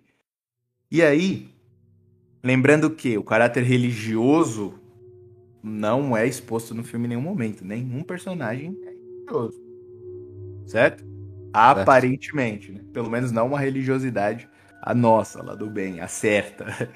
certo? E aí, o Bill vai em busca da fantasia, né? Ele lembra que tem um, amigo, um conhecido dele que vendia fantasias em Nova York, e ele vai até essa loja, só que já é tarde da noite, né? E as portas estão fechadas. Ele bate na porta porque ele tá desesperado, né? O homem, quando é tentado, ele cede às tentações e ele é capaz de fazer qualquer coisa, cara. Por isso que você vê, lembram, Cacique, aquela história do, do homem que deixou rolando pornografia no, no celular, no Uber? Lembro, lembro, lembro, lembro. O homem, quando chega nesse nível, ele faz qualquer coisa. Por isso que a gente não tem que se abismar. Ele é capaz de fazer qualquer coisa quando ele cede às tentações, até essas coisas absurdas. Então, é plausível no filme. Essa é uma característica do, do Kubrick interessante. Tudo é muito plausível. Não é nada que você fala assim, isso não aconteceria. Isso daí é fantasioso. A gente tá perdendo tempo da nossa vida vendo essas coisas que não tem nada a ver com a possibilidade humana. Por isso que ele imita muito bem a, a característica lá dos clássicos literários que tem esse trabalho de expor as possibilidades humanas e não ficar fazendo a gente viajando na maionese lendo o Harry Potter, por exemplo. Né? Mas vamos lá. E aí, chegando lá, mais um ponto até interessante que você lembra Cacique como se chama arco-íris em inglês? Rainbow? Rainbow, isso. Esse é o nome da, da loja e o que temos na loja? Um arco-íris de novo. Mais uma vez, o simbolismo aí. E não para por aí. Se fosse só isso, a gente podia falar que era o acaso. Mas o Bill procura o amigo dele e o novo dono da loja afirma que ele não está lá e tenta desconversar pro Bill ir embora, mas o Bill quer de qualquer jeito. E entra aquilo que eu falei do negócio do dólar bill e parece que ele tem problemas com o pecado da, da, da luxúria como um todo, não, não só o cunho sexual, mas como o dinheiro. Ele fala ele vai pagar a mais, ele não tem problemas com dinheiro, ele paga quanto o cara quiser, ele vai pagar. Ele oferece 200 dólares, o cara fala 300, ele aceita sem pensar duas vezes. E o cara abre para ele escolher a roupa. É um cara meio estranho, até. Um cara meio. Assim, você acha que é só um doido no primeiro momento, né? Que trabalha numa loja de fantasias com fantasias deveras peculiares. Mas eles começam a ouvir barulhos. O próprio dono da loja escuta o barulho. E ele vai verificar o que é. Eis que ele vê a filha dele numa lingerie e dois homens com, com de calcinha e maquiagem, dois homens asiáticos, junto com a menina. Eis que é o momento que ele censura os homens, dizendo: Eu vou chamar a polícia, isso é um caso de polícia, ela é uma criança, o que vocês estão fazendo aqui? E os homens falam que ela que chamou eles ali. E o homem chama a filha de vagabunda, não sei o que, e a menina se esconde atrás do Bill. O Bill olha pra ela, assim, não entende, porque é uma menina de lingerie, e o Bill está deveras sugestionado a trair a esposa dele naquele momento, está galudo, E a moça se aproxima dele de uma maneira bem erótica, né? Seminua. E sorri pra ele. Com aquele olhar demoníaco. O Bill vira pra ele e não entende o que tá acontecendo, né? Ele fala que só quer a fantasia ir embora. Parar. E a, a, a menina sussurra no ouvido dele, fala: escolha de camurça, não sei. Ela usa algum termo lá específico. Não, não, não consegui notar relevância no, no que ela fala. Mas eu achei muito estranho ela sussurrar para ele escolher um. É, um tipo de tecido diferente. Eu pensei que aquilo tivesse alguma simbologia. Depois, Cacique, quando você assistir, preste atenção nessa parte, talvez você consiga pegar alguma coisa. Vou procurar, vou procurar. Se o ouvinte souber aí, pode colocar nos comentários. Passando essa cena, os homens vão embora, a menina vai para os aposentos dela e o Bill vai escolher a fantasia. Ele, ele quer uma fantasia específica, que foi a que o amigo dele tinha falado para ele que ele precisava. Que era uma máscara, algo meio teatral, assim, mostrando apenas os, os olhos, no estilo fantasma da ópera, assim, e outras coisas grotescas, só mostrando os olhos, todo preto, com uma capa e um capuz. Algo bem seita satânica mesmo. Ele consegue, saindo de lá, ele vai direto para o local onde vai acontecer a festa, né? A festa secreta. E mais uma vez ele tem aquele vislumbre lá da mulher traindo ele no meio do caminho. Chegando lá, é um, um local muito afastado de Nova York, né? Da capital, do centro. Afastado, em Nova York, mais afastado. E ele pede para o motorista esperá-lo. E mais uma vez a questão do dollar bill aí, a luxúria entrando de novo. Porque ele paga o taxista e fala pro taxista deixar o taxímetro ligado, e esperá-lo, porque o Bill não tem como voltar. Voltar para casa porque ele não tem carro. Mais uma vez o homem moderno na cidade grande está refém do, do Uber antigo, né? Que era E ele manda o cara ficar, ficar esperando e o cara pergunta: Bom, mas quanto tempo você vai demorar? Bom, eu posso demorar 30 minutos, uma hora, duas horas, não sei. E é aí que ele fala: Pode deixar o taxímetro ligado, eu vou te pagar o valor, te pago 100 dólares agora e vou te dar mais 100 dólares. Aí ele rasga os 100 dólares e dá metade para ele. para você ver que ele não se importa com, literalmente, com dinheiro. Fala: Eu te dou a outra metade mais 100 dólares quando eu voltar, mas me espere. Aí o cara fala: Bom, tô aqui, meu irmão. Já que eu tô na lama mesmo, o taxista conta, espera. Esposa, filha. Vou lá, vou ficar aqui. E o, o Bill parte pra festa. Chegando na portaria, dois homens esperam, né? Ele dá um boa noite e o Bill todo formal. Eu, eu suponho que vocês queiram a senha. Ele fala, sim, sim. Aí ele fala, Fidélio, e consegue entrar na festa. Entrando na festa é uma mansão, e olha só, Cacique, a mans... como será que o Kubrick já participou dessas dessas festinhas? Provavelmente, provavelmente. Será? Sabe onde acontece, a... onde foi gravada as cenas na, na mansão? Numa mansão daquela família que tem um sobrenome que foi alterado para fazer referência a crianças. Sabe? Uma família multimilionária aí. Mas qual delas? Os Hot Shield. Ah, meu Deus, cara. Foi gravado em uma das mansões deles. Mas é um acaso, pô. É tudo teatral, como muita gente falou aí. Não, isso é teatral. Isso é teatral. No, no, eles quiseram passar a ideia no filme, não tinha nada disso aí. Então é tudo teatral. Mas beleza. Chegando, chegando lá, vocês estão mandando mensagem aqui que eu não tô vendo nada, pô. Tô. Não, relaxa. Eu tô vendo um bot aqui. Chegando lá, entrando na festa, é, as pessoas já estão fazendo coisas. Né? E uma coisa, é, e uma coisa que é interessante no, no filme, filme do Kubrick é que muitos filmes a trilha sonora é apenas uma coisa que não interage com os personagens. Apenas quem assiste o filme que tem a percepção da música. Então a música é algo que é colocado na na, na pós-arte, digamos assim. Depois que o, é feita a gravação, colocam a trilha sonora. Boa parte do filme, o, o Kubrick se encarrega de as músicas serem tocadas enquanto eles estão gravando. Os personagens têm a ciência de que a música está tocando. Faz parte da realidade dos personagens. A música. Aham. Por isso que o pianista é um elemento importante. Porque ele, ele vai tocar na festa. É real isso. Ele vai tocar mesmo de fato lá na festa. Não é só um elemento aleatório. Ele de fato foi tocar mesmo e a- ele tocando o, o piano durante a festa. Ele chega e está, estão tocando. É, o amigo dele está tocando lá, ele vê o amigo dele vendado. Ele é recebido por algumas garotas, acompanhados. Ninguém troca a palavra com ninguém. E já está iniciando um ritual, né? Onde eles apresentam as mulheres. né? As mulheres estão com roupas que são trajes bem peculiares, assim, que vão até os pés, todos com, todas com máscara, elas não retiram as máscaras. E isso é uma coisa interessante que eu lembrei do, do Roger Scruton e do, do professor Michael Jones, que é a questão que na pornografia e no sexo casual o rosto não tem importância.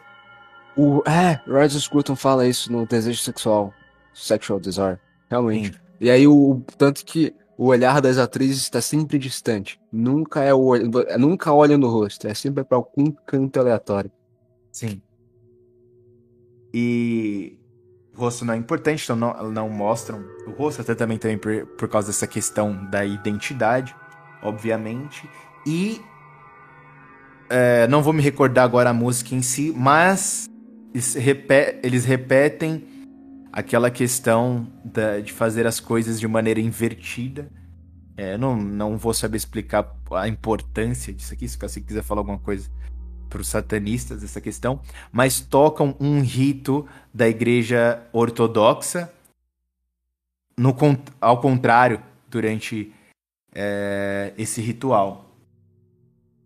E um, um homem que é considerado o, o sumo sacerdote deles lá é, faz alguns movimentos e bate o cajado, as mulheres se ajoelham perante a ele e elas tiram a roupa, né? Ficam nuas apenas com a máscara. E ao bater o cajado, cada uma vai levantando e escolhendo um homem. E uma das mulheres escolhe o Bill. Né? Como o Bill é um homem totalmente é, azarado, digamos assim, né? Não sei se azarado é o melhor termo. Lembrando que nessa festa as luzes coloridas estão com- presentes o tempo todo, o que, de novo, indica que o espectador, quem assiste o filme, é, precisa se atentar porque o Bill vai ser tentado de alguma maneira. E de fato foi.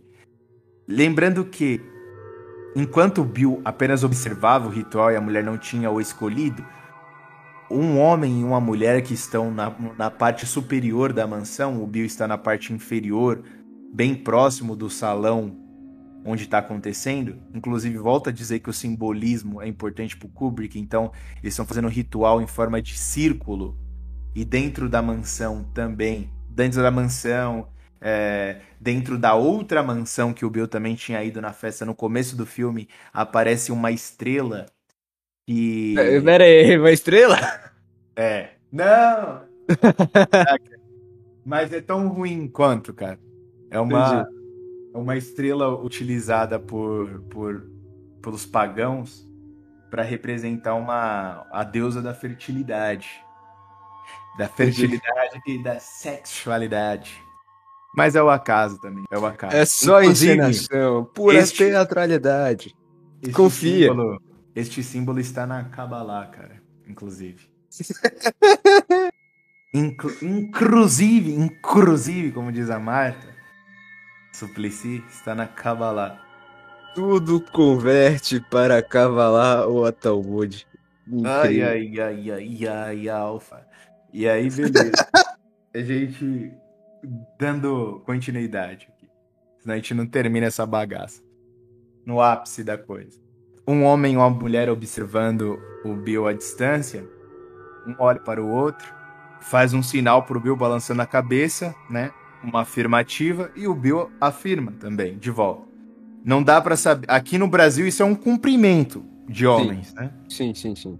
Mas as teorias é de que o homem percebeu que ele era um novato e estava perguntando para ele se ele queria apenas observar ou se ele queria participar de maneira ativa.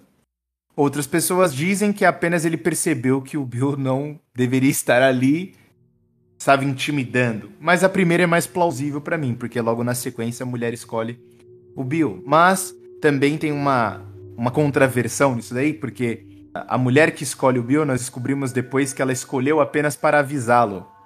Ela reconhece o Bill. Fala: O que você está fazendo aqui? Seu lugar não é aqui. Aí é o momento que você fala assim: Como assim, cara? Uma mulher numa seita está tentando salvar alguém? Algo de errado não está certo, cara. O que está acontecendo aqui? E aí abre precedente pra gente falar de mais um assunto, que é uma coisa que eu queria falar. Que é: a gente tem que entender.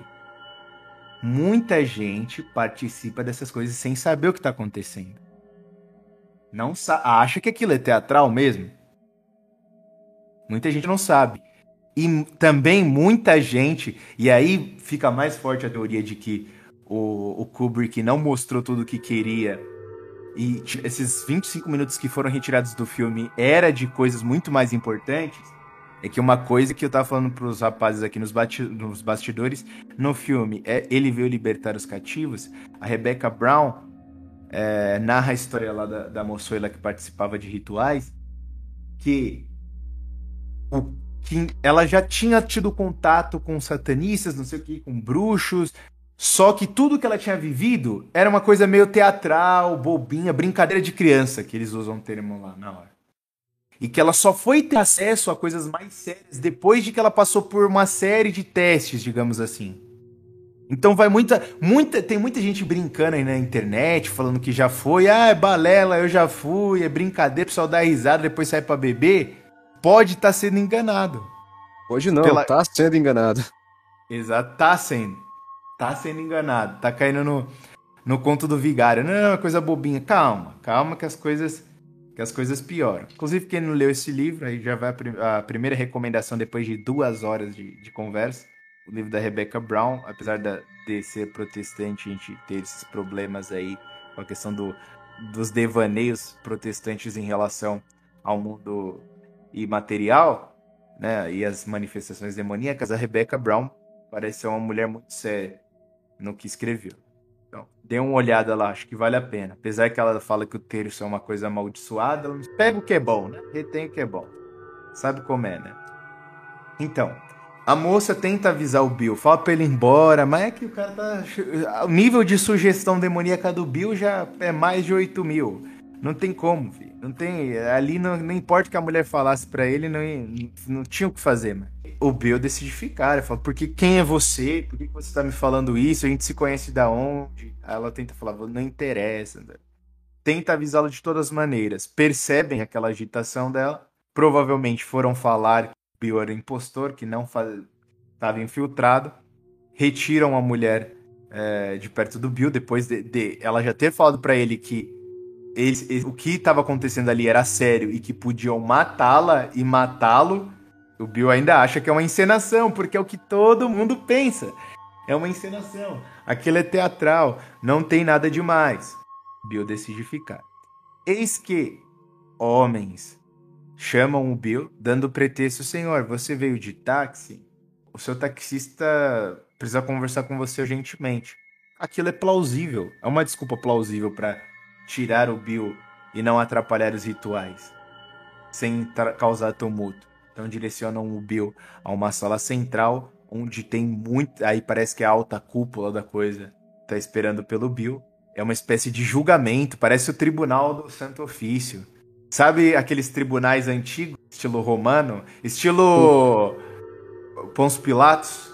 Sim, sim, sim, sim o, um homem, o sumo sacerdote deles, o sumo desgraçado deles, tá sentado de vermelho, né? Se diferenciando dos outros. E isso é uma coisa interessante que a Rebecca Brown também fala, né? Dessa simbologia das cores, preto, vermelho, eles gostam muito dessas cores. Né? Não é à toa que, por mais que Hollywood erre, eles sempre simbolizam o demônio como algo de preto, né? Como Baphomet, ou de vermelho com chifres, aquele negócio do enxofre e coisas e afins. Lá tem essa simbologia do sacerdote deles usar uma vestimenta vermelha. Eles perguntam a senha pro Bill, o Bill fala, que é o Fidelio, e depois perguntam a senha da casa, mas não existe uma senha da casa, mas o Bill não sabe. Diz o momento que pedem para ele tirar a máscara, o Bill tira a máscara. E depois pedem para ele se despir, tirar a roupa. Aleatório, o Bill não tira, fica revoltado, olha, não tira, só queria conhecer, tô indo embora, me deixem embora, nunca mais vou voltar aqui. E aí é o momento que eles vão usar a violência. Eles falam: ou você tira sua roupa ou nós vamos tirá-la. E aí a mulher faz uma intervenção, grita lá do alto: parem! Eu vou assumir as responsabilidades pela, pela profanação dele. Eles usam alguma coisa assim. Mais uma vez, isso é puramente artístico.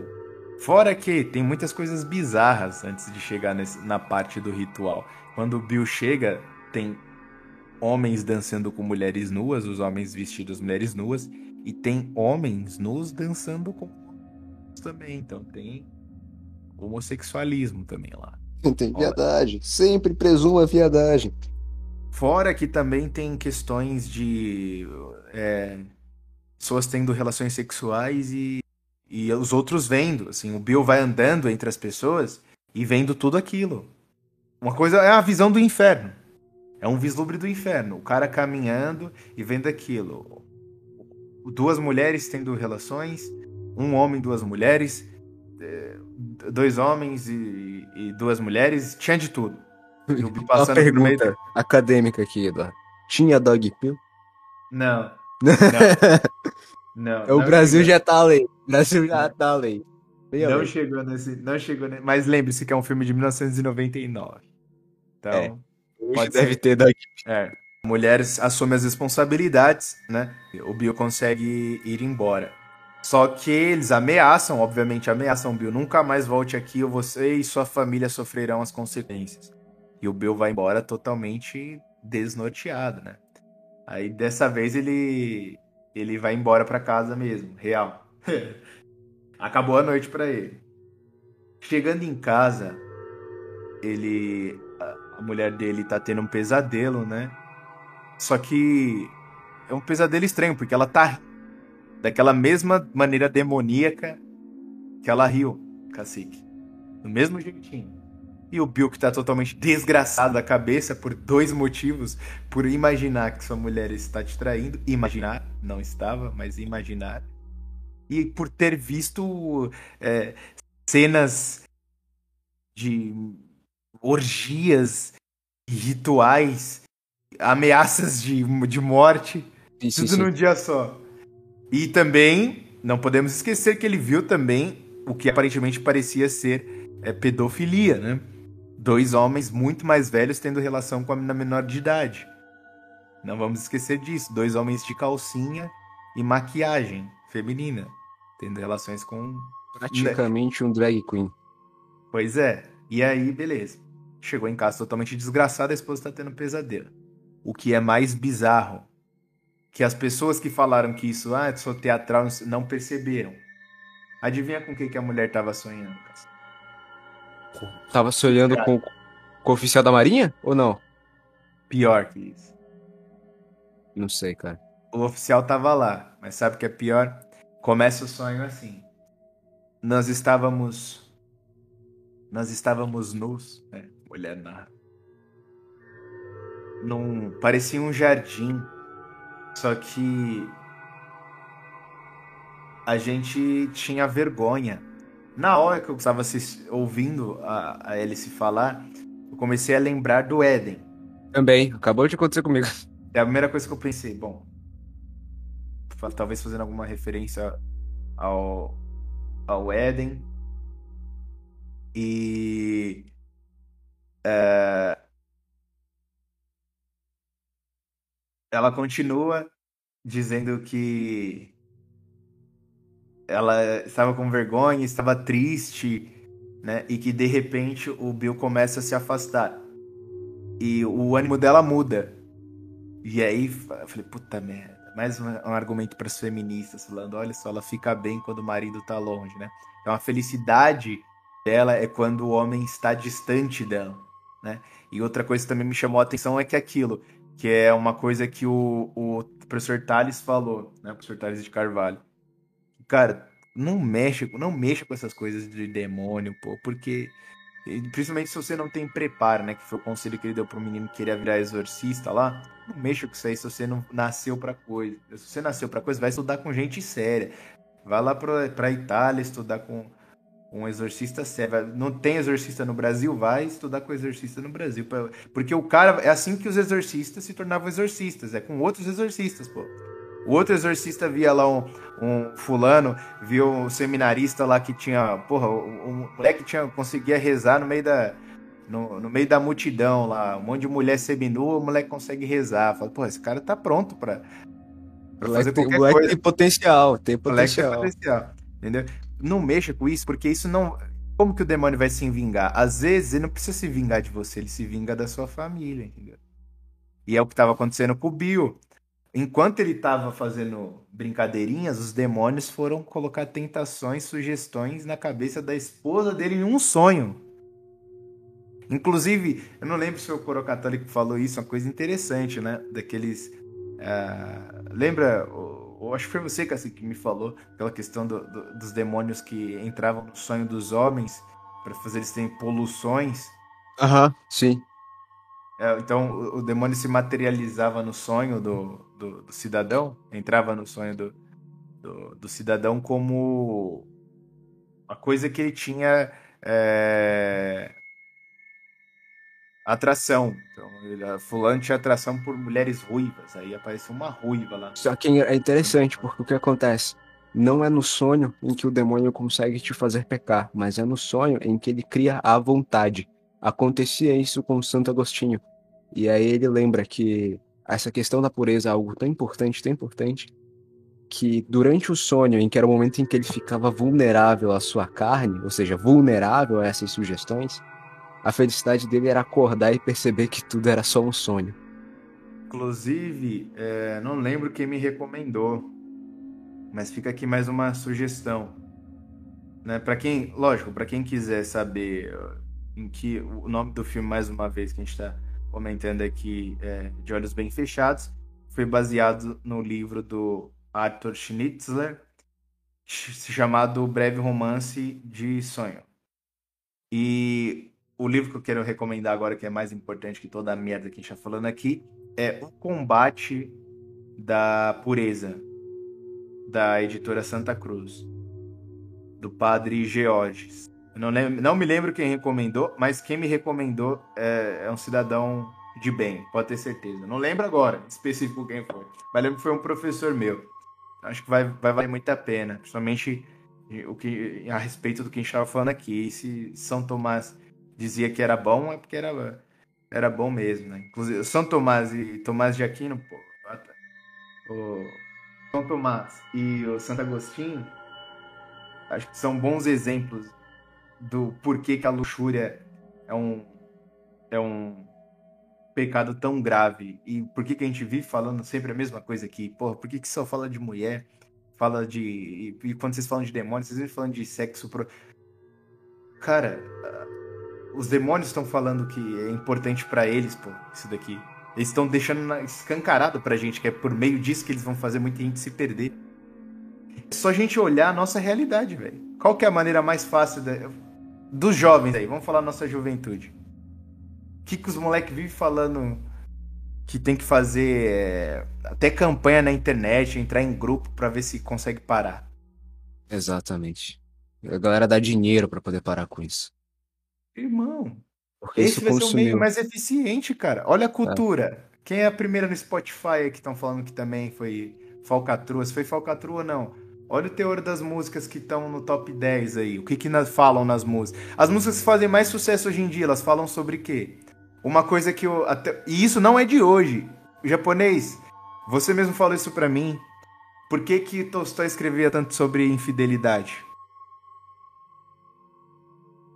Não era porque fazia sucesso? Hum. E o que que falava É. questões de infidelidade? Mas- São contos eróticos leves, né? Menos pervertidos, óbvio, com a lição de moral, tinha aquela questão... Lá de- correção, sim. Sim, obviamente. Mas, no final das contas, o que, que ficava no imaginário das pessoas? E mesmo assim, mesmo que o Tolstói tivesse a melhor das intenções, que Deus o tenha, Tolstói, mas vão usar o que você escreveu pra legitimar a ação de mulher, entendeu? Da mesma maneira que hoje usam Capitu pra legitimar a ação da modernete brasileira, cara. No final das contas, tudo é sobre sexo. E, de novo, é, enaltecemos o Giga Shed e Michael Jones, que, pelo visto, é o- um dos poucos homens vivos que percebeu que e- realmente, é, é o sexo como controle político. Como controle social. Como controle social. Tem jeito não. O Roger Scruton, mesma coisa. Mesma coisa, não tem como. Então, aí, aí eu volto pra você, ouvinte, e digo o seguinte, né? Que duas coisas que, que ah, você tem que aprender a controlar. Porque essa é a ruína do homem, é a paixão e a libido. A paixão porque ela te tira da realidade e a libido porque ela te faz sacrificar absolutamente tudo por 15 minutos de prazer, entendeu? Controle isso e você e você vai sentir o, o, o que é a liberdade sobre as suas escolhas, sobre as suas ações. Tem jeito não, tem, tem que controlar essas coisas aí. E isso aí só é controlado a partir da virtude da castidade. E a castidade, ela. Você não cria a partir de você, Mas- você tem que pedir. Peça sempre, peça sempre. Mas eu tenho meio, tipo, uma dúvida, porque, por exemplo, o mesmo a luxúria, ela sendo. Hoje em dia, eu acho que o grande problema é a luxúria. Mas quando você. É, tanto no Dante, o Santo Tomás de Aquino, ele falava que a luxúria era o pecado mais. Como é que fala? Mais Sim. leve de todos. Tanto que as menores punições são pra elas. Só que tem essas duas questões, né? O orgulho, ele vai ser bem maior. É, as penas dos orgulhos são bem maiores. Eu acho que hoje em dia o, a, tanto, o pecado da luxúria ela tem sido bem mais. Como é que fala? Bem mais fácil de acontecer Se e que liga. ocorre mais. Só que. O, o Ah. C.S. Lewis, no livro dele, Cartas de um Diabo ao Seu Aprendiz, no fim do capítulo, no final, quando ele faz, acho que é um capítulo extra, acho que é uma saudação a Toast, alguma coisa do gênero assim, é o nome, é o nome do capítulo, em que estão todos os demônios reunidos ali no inferno, ele fala a seguinte coisa que me chamou muita atenção, e tá diretamente ligado com essa questão da luxúria sendo um dos pecados. O mal, o mal danado tá lá dizendo o seguinte, né? Que durante muitos anos eles não provam um, um homem, uma alma, alguém que quer que seja, fosse acometido de grande pecado. Ou seja, você bota aí na, na conta um genocida, alguém extremamente muito orgulhoso, coisa do gênero. Mas, no entanto, no entanto, nunca houve tantas almas descendo ao inferno como nos tempos de hoje. E por onde, por que meio essas almas desciam ao inferno? Justamente pelos menores pecados. Por aqueles mais leves, entendeu? Por aqueles mais. Cujas punições eram mais amenas. Porque por mais que eles não, impliquem em pecadores de altíssima qualidade, de homens com, com a conduta horrível que desçam ao, nono círculo, mas em compensação eles garantem que um maior número de gente desça ao inferno. Ainda que fique só na superfície. E no sentido de também os pecados serem, assim, vamos supor, a luxúria no, no, no olhar tomista, assim. A luxúria como pecado, em aspas, mais leve. Por ser mais leve também é mais fácil você cair nele. Pecados mais graves você tem mais É. dificuldade. Não, isso que falou. Diga. Isso, isso que o Cacique falou é. Isso que o Cacique falou é puta E, verdade. e mesmo. lembra, ó, por exemplo, no, nos- no ensino de magistro lá, não do, do Agostinho, no, do São Tomás. Ele vai falar também que a luxúria semeia suas, suas aliadas. A inveja, a soberba, a Aham. ganância. Então ela não anda sozinha. Aí também mora o perigo. É. O cara que. É justamente isso que eu tava pensando. Era porque uma pessoa ela fica, por exemplo, ela para de, hum, por exemplo, se masturbar. Aí, nisso, ela começa a se sentir superior às outras. Fala, poxa, vocês são um bando de macacos. Tipo isso, vou vender meu E, curso. pô, ela já tá cometendo um pecado mais grave. Alpha Spirit denunciado. Então, é, não, é tipo isso mesmo. Aí o cara fala, nossa, é gay. Aí fala, "Ô, o quê? Você é um Vamos macaco, isso que é, É, esses são os grandes problemas. É. é muito difícil não cair em pecado, pô, só coisa santa mesmo. E aí, o, Poxa. o, o querido, dando continuidade na questão do, do Bill aí, e Uhum. da vergonha, pode ser uma referência ao Éden ou não, ela fica feliz, muda o ânimo no sonho, né? mais uma vez, tudo é, é pra, tudo para ela, ou ela ima- estava imaginando, ou sonhando. Quando, e isso também faz uma referência, e também dizem, né, que é uma referência a Alice no País das Maravilhas. Por isso que as partes mais relevantes do que a Alice diz no filme inteiro, ou ela estava sonhando ou imaginando no mundo dos sonhos dela, no mundo ideal, e não no mundo real. No mundo real, isso até tanto que não, eu não, eu não assisti, principalmente aquele também, o filme é, Alice no País das Maravilhas é, tem questões complicadas envolvendo a atriz e, a, e o pessoalzinho de lá, né? É, mas também no filme Alice e o País das Maravilhas, é, uma das canções, né? Você lembra, Cacique, lá do. Que, que fala sobre o- a chuva, o arco-íris e. Cara, a parada. Tudo tá interligado, né? O maldito Kubrick é assim, gosta de simbologia mesmo. A parada do até onde vai a toca do coelho, cara. E isso daí é desgraçado. Isso daí é desgraçado. Pois é. E ela começa a contar que quando o, o Bill se afastava dela no sonho, ela ficava mais feliz, mas ela sabia que ele estava de um lugar que poderia observá-la.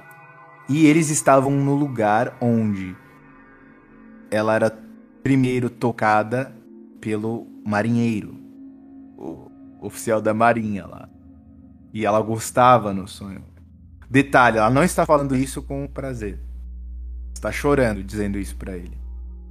Falando que teve um pesadelo horrível, que o, o marinheiro tocava nela e depois outros homens iam i- iam fazer sexo com ela e ela fez sexo com vários homens que ela perdeu as contas de quantos homens ela fez. Era horrível e não sei o que. E o que estava passando pela cabeça do Bill? Puta que pariu. Como ela sabe onde eu tava? Como que o sonho dela tem tudo a ver com o que estava acontecendo que eu tava fazendo? Exatamente. E aí que eu fiquei pensando, como que as pessoas que assistiram o filme conseguem imaginar que isso é mera coincidência, que a mulher tá sonhando, que tá fazendo sexo com um monte de homens, sendo que o Bill acabou de sair de um lugar onde mulheres têm sexo com vários homens, fazem sexo com vários Ou homens. seja, em suma, o De Stanley onde ela tirou essa ideia? conseguiu traduzir cinematograficamente as etapas de um ritual, as etapas de uma sociedade secreta. Sim. E a galera pensa, ah não, é simulação e negação de desejo. Não, estão fazendo. é, São pessoas com fetiches Fetiche. peculiares, cacique, que querem encenar aquilo, é um teatro. Por isso que eles pagam mil reais pra um pianista ir lá, por isso que eles alugam mansões. É, por isso que eles fazem isso escondidos, criam É uma senhas. experiência, experiência atmosférica. É, experiência social. Vamos ver até onde vai a toca do coelho. Ai. Ah, Ô Edu, eu só fazendo. Você já viu o quadro Sim, Jardim das Delícias do Bosque? É, essa parte do centro, você sabe que é a luxúria, né? Você com- tem um. Não vi o filme, mas será que tem uma analogia com ao invés do Jardim dos Éden, do Éden, ser o Jardim das Delícias? Por exemplo, na parte do centro tem umas ninfas na água e um pessoal andando de cavalo, né? Que o- no caso, andar de cavalo não, é andar de cavalo, boi, tigre, que no caso significa trotar, né? Que tem um bode. pode ser. Será Pode que não tem ser. uma. Pode ser. Mas, Esse é, esse é a sacada do Kubrick também. Você decide, cara. O que você quer imaginar? Você decide. Ele deixa você fazer isso. Lógico, tem ele. Esse também é um problema que a gente não pode ir por esse lado, senão a gente vira protestante, pô. De falar que você pode interpretar o negócio da maneira que você achar melhor. Não tem o certo e tem o errado. Alguma coisa que foi a coisa que, eu- que a questão que eu falei pro Cacique no começo lá do, do Pirlo de Piazzi. E ninguém vai fazer um negócio bem elaborado pra no final ser uma mentira. Isso é, não faz sentido, pô. O cara não acreditar em nada do que ele tá colocando ali e tudo que ele colocou ali é uma fantasia. Não. Algo de realismo tem ali. E ele quis passar uma ideia. Ele organizou de uma maneira específica, querendo passar uma mensagem. A gente tem que lutar para entender o máximo possível, fazer um exercício mental para tentar. Lógico, tudo é impossível porque isso exigiria muito tempo de dedicação e ficar revendo o filme várias vezes e se aprofundar na vida também desses desgraçados de Hollywood, que eu acredito que não é interesse de ninguém aqui, porque não vale a pena. Né? Até porque você sempre termina do mesmo jeito. Pedofilia, isso eu vou ter que cortar, né? Sempre termina do mesmo jeito. Relações com crianças, relações criminosas com crianças, seitas religiosas, oferendas, sempre assim.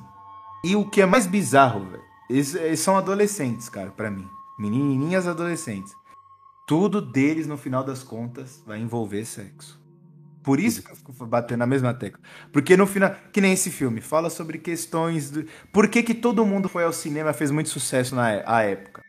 Porque o Kubrick não é trouxa. Ele escolheu. Bobo é e você que paga 100 conto pra ir no Cinemark assistir filme da Marvel, porra. O Kubrick não é trouxa, velho. Ele colocou, escolheu o Tom Cruise e a Nicole Kidman não por serem bons atores apenas, porque eles eram um casal à época, eles eram casados e divulgaram o filme como sem tendo relações sexuais e tendo é, uma classificação mais alta.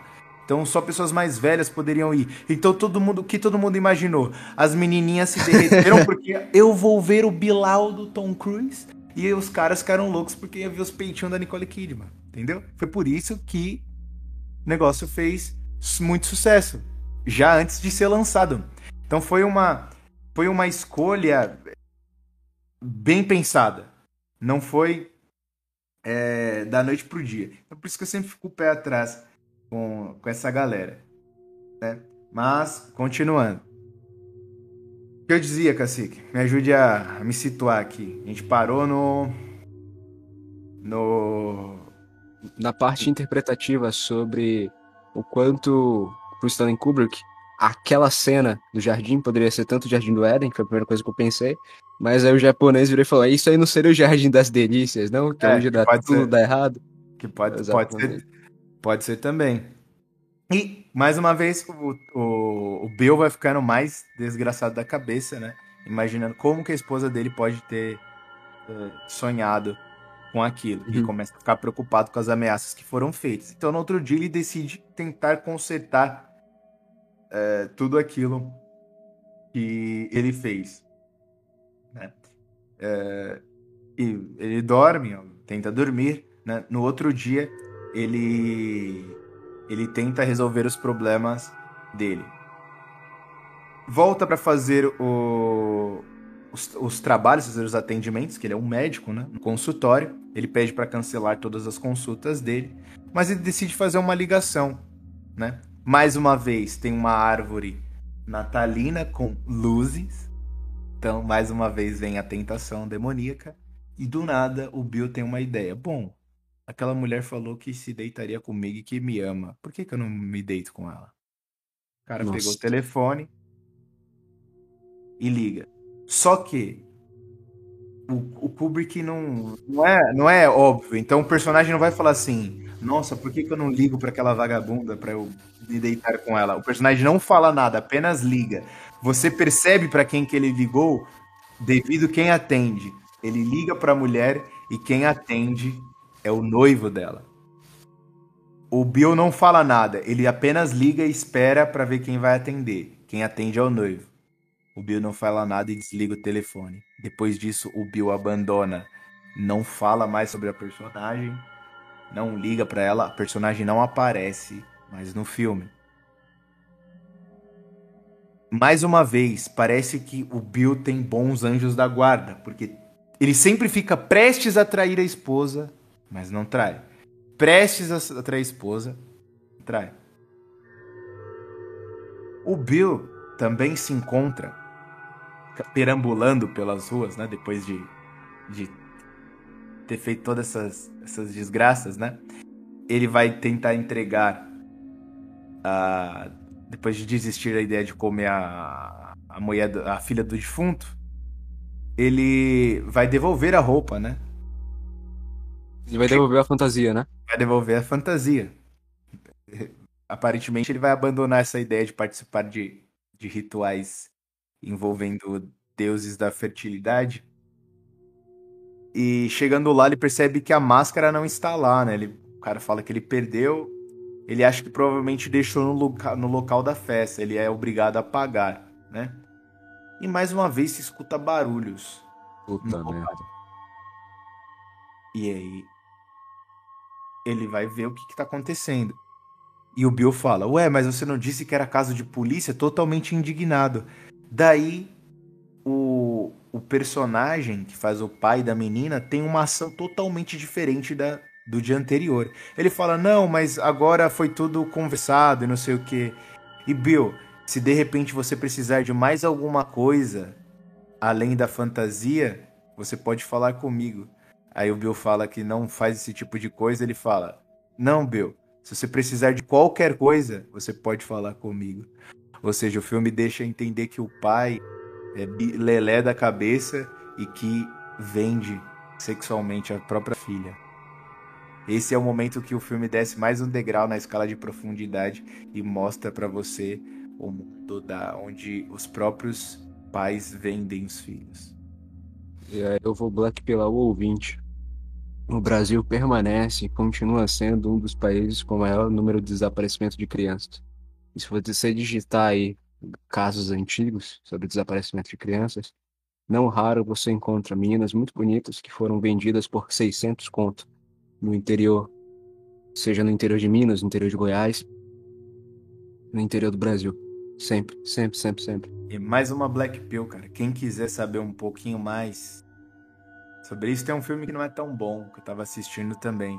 Chama 8mm, com Nicolas Cage, que é um filme de um investigador que acaba de ter sua filhinha, filhinha tão bonitinha, tem um casamento feliz lá, é, e é convidado por uma, por uma mulher muito rica, já idosa, a investigar uma fita que ela com uma gravação que ela achou do marido dela que acabou de falecer. Na fita há uma grava é uma gravação de um filme pornográfico, mas que começa a ficar estranho quando mostra uma cena onde um homem tortura uma jovem que aparentemente é menor de idade. E o homem teorias conspiratórias, né? mas sempre está lá aquele símbolo com uma estrela na mão. Caralho. Quem quiser aí. E aí toda a história vai girar em torno aí do Nicolas Cage é, investigando isso, tendo que se afastar da família, né? É, e ele se. Infelizmente, ele tem que ir fundo, né? Ele começa a assistir muitos filmes, frequentar lugares para tentar achar quem fez aquilo, porque a, a, a viúva ela quer saber se o marido dela estava envolvido nisso. Ela não quer que isso vá a público, né? Ela fala, porque o parece que o, o marido dela era um homem importante na cidade, não sei se era político, não me recordo agora. E ela não quer que vá a público, mas ela quer saber se, se aquilo é real ou se é encenação. E aí, é, o legal do filme é esse, que eles vão atrás e começam a perceber que muitas coisas que estão na internet é falso. Que não vou dizer nem teatral, porque é, acho que até uma ofensa ao teatro. É satânico, né? E, e satânico fantasioso e tem o satânico real, né? E eles vão, vão em busca pra saber se realmente aquilo aconteceu, se a menina desapareceu. E aí ele, o filme já começa a te deixar triste porque a menina, ele acha a mãe da a família da menina e a menina desapareceu. Puta merda. Qual que é a chance dessa menina ter fugido pra Hollywood e só não deu sinal de vida mais? É bem nula, velho. Enfim.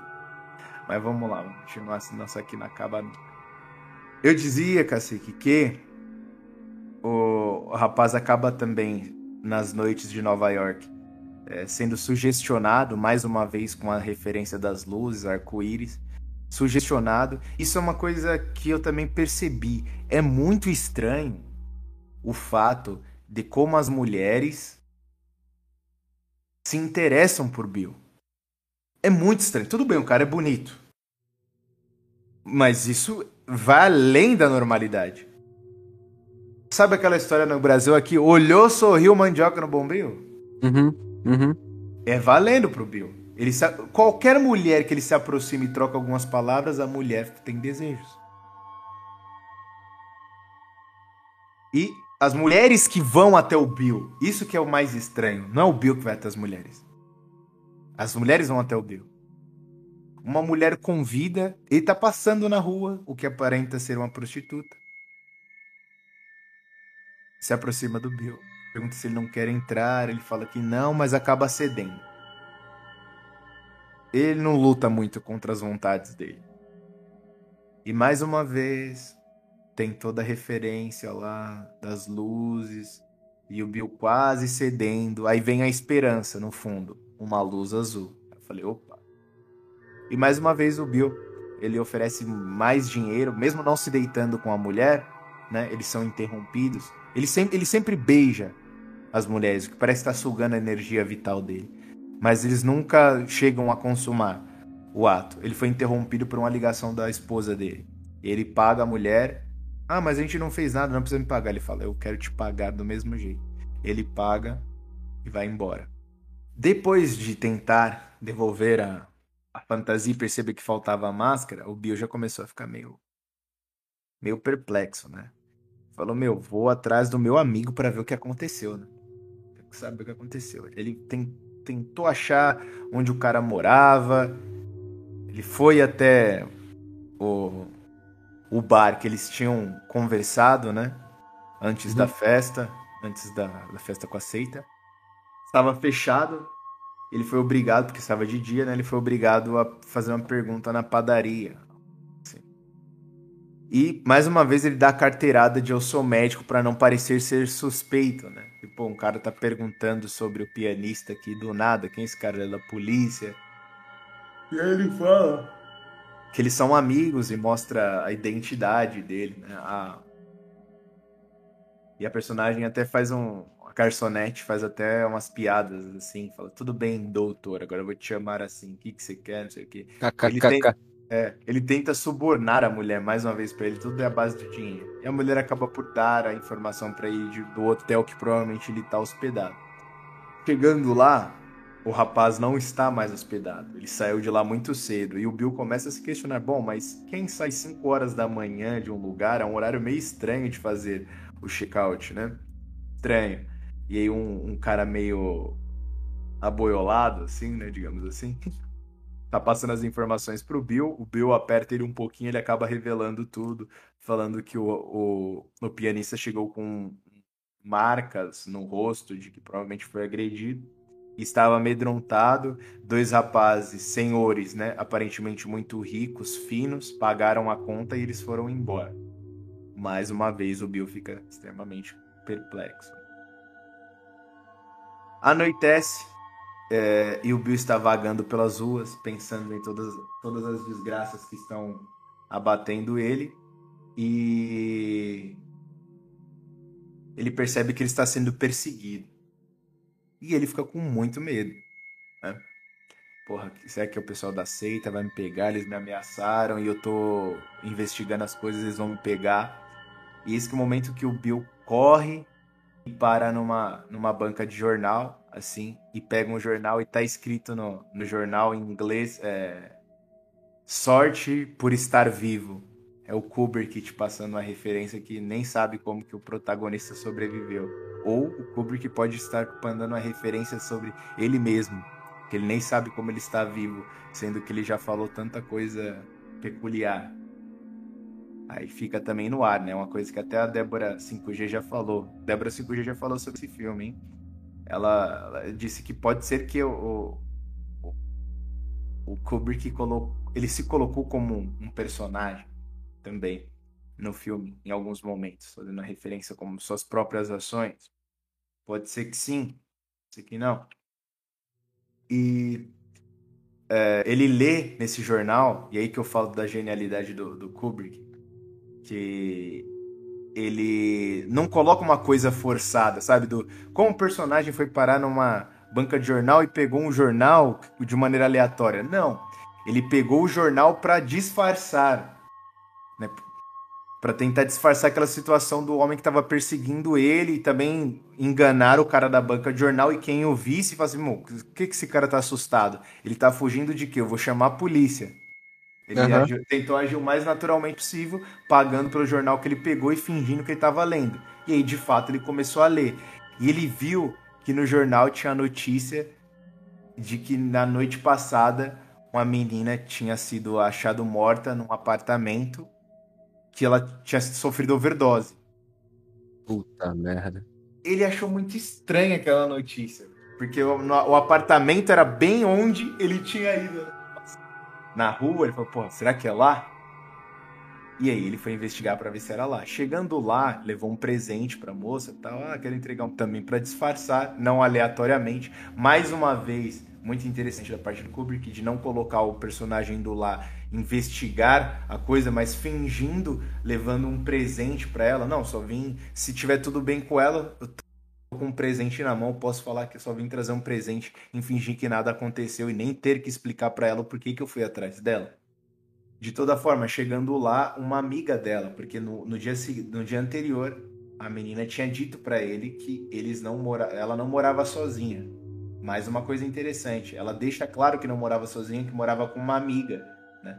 O que no outro dia justificaria, não ficaria uma coisa aberta no roteiro de porra, como que de onde surgiu essa amiga? Ela só tá lá pra alguém poder receber ou o, o diretor colocou essa, inventou essa amiga que nem existia? Não, desde o começo foi pensado. E a amiga recebe o Bill e afirma pra ele que provavelmente ela não vai voltar porque ela tinha contraído HIV, tinha recebido uns exames, não sei o quê.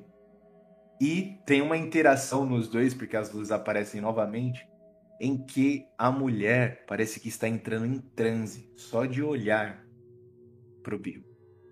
Mas ela resiste, os dois sentam e tem uma conversa adulta. E ela fala provavelmente. Ela também não sabe que a menina morreu. Ela suspeita. E fala que recebeu uns exames. Provavelmente foi a seita que enviou exames pra ela. de- Como ela era uma prostituta, né? Morreu de HIV. Ou como, mais uma vez, o Kubrick colocando aí, quantos, quantas pessoas em Hollywood morreram de overdose, hein? Quantas pessoas, quantos artistas morreram de overdose consequente? Então é só mais uma. Tanto que esse é o argumento usado pelo amigo dele depois. É só mais uma. É só mais uma. Agora que o Bill tá totalmente desgraçado, ele não tem mais rumo. Tá, tá tudo. Ele percebeu que deu merda, né?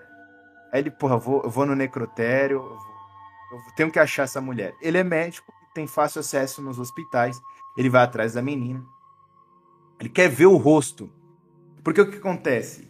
É, Chegando lá, quem ele encontra é, ele olha pro rosto da pessoa, né? O corpo lá naquela gaveta fria. Ele puxa pra ver se ele reconhece se, é, se são os olhos daquela menina que que salvou ele, né? Na na, na organização da do, do ritual, durante o ritual. Só que ele não tem certeza se aquela moça é a mesma. Ele olha pro rosto, ele se aproxima do rosto. Parece até uma cena meio assim, bizarra. Você fica assim, ué, será que ele vai beijar a boca da menina? Ele tá se aproximando tanto. Mas ele tava se aproximando pra ver. Os olhos, pra ver se você se lembrava dos olhos através da máscara. Mas ele se aproxima e abaixa a cabeça, num, assim, passando uma questão de reprovação, de não saber se ela de fato era a, a menina que tinha salvado ele na, na noite anterior. O que deu pra perceber é que não era a prostituta que morreu, que supostamente morreu de HIV, aparentemente. Mas parece que era alguma mulher que ele conheceu em algum momento da vida dele, mas ele não sabia quando, porque a mulher não falou pra ele. Então, mais uma vez, fica em aberto. Será?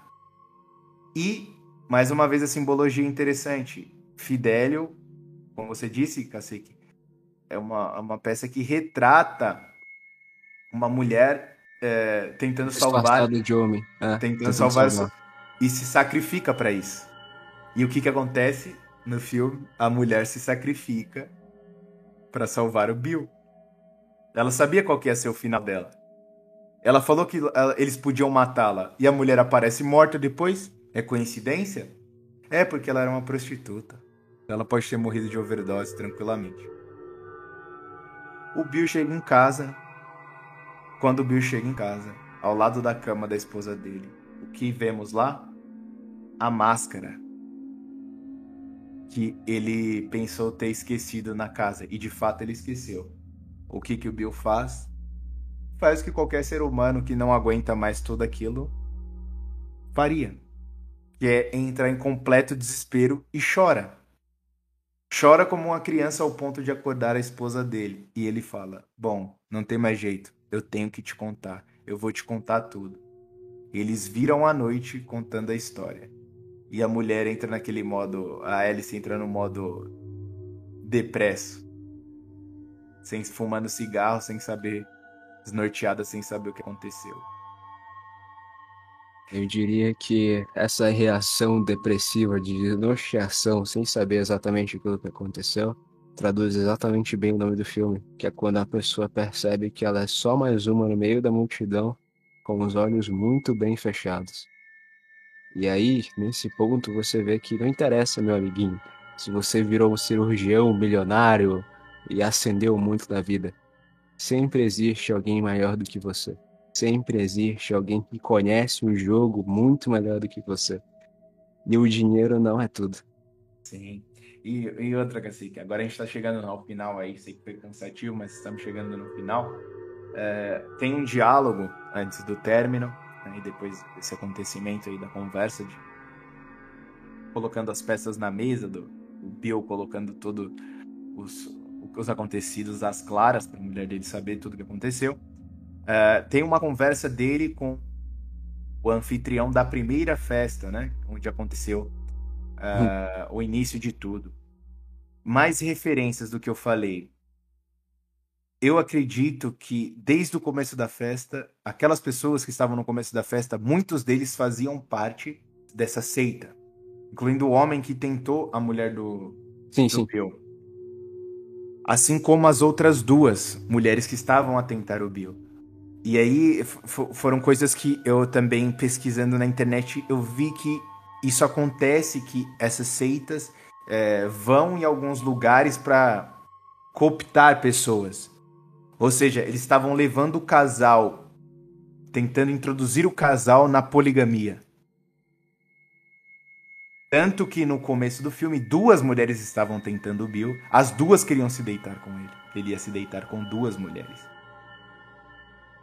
E o homem que estava tentando convencer a, a esposa do Bill estava usando argumentos é, todos em aspas lógicos, intelectuais, filosóficos para falar: nossa, você é uma bela, é uma, uma dama tão bela, não deveria estar aqui se sujeitar a um homem só e não sei o que. Tentando de toda maneira. Então, para mim, desde o começo, eles estavam sofrendo tentações demoníacas para serem introduzidos ali na seita e por isso que a, a, es- a esposa do, do Bill teve esses sonhos. Uma teoria, né? Então, eles têm o, o anfitrião da primeira festa tem uma conversa com o Bill, né? É, falando, alertando ele, Bill, você deve parar de fazer o que você está fazendo. Eu sei o que aconteceu a noite passada. Não precisa fazer essa cara. Eu estava lá. Ou seja, o amigo, o cliente dele e amigo da alta sociedade faz parte da seita. E aí entra uma coisa que eu vou colocar até no vídeo. No começo do vídeo. Se eu te contasse os rostos que estão deba- debaixo daquelas. É o acaso que o Kubrick tá falando aqui, cacete? Bob Weinstein. Só vou falar esse nome. Bob Weinstein. Se eu te contasse, você não dormiria. E o tempo todo ele fica tentando passar a ideia, não, mas aquilo é um teatro. Aquele ritual é de mentira. É ironia. O que então o que, aconteceu com o pianista, o meu amigo, não sei o quê? o que aconteceu com ele foi pouco, realmente ele tomou uma surra, mas agora está no. É, está, não lembro, acho que está em São Francisco. Ele está em São Francisco agora se deitando com a esposa dele, né? Porque ele, ele disse, ele disse no, durante as conversas, durante o filme, que estava onde o trabalho estava, né? Ele não, ele não, a família dele estava em outro estado, mas ele tinha que ficar viajando para ganhar dinheiro, era o que ele podia fazer naquela época. Então. Uhum a desculpa do cara é que os homens da seita tinham levado, mandado ele embora, sem deixar rastros. E a mulher que morreu, você mesmo, Bill, falou no começo do, do, do filme que ela morreria, é, a qualquer momento ela morreria, e daí surge a confirmação. A mulher que que, que ajudou o, o Bill foi uma, a, prime... a mulher do início do Isso. filme. Que ele salvou de overdose. Exatamente. Por isso que ela sentiu uma empatia com ele, porque ela, ele foi bom com ela.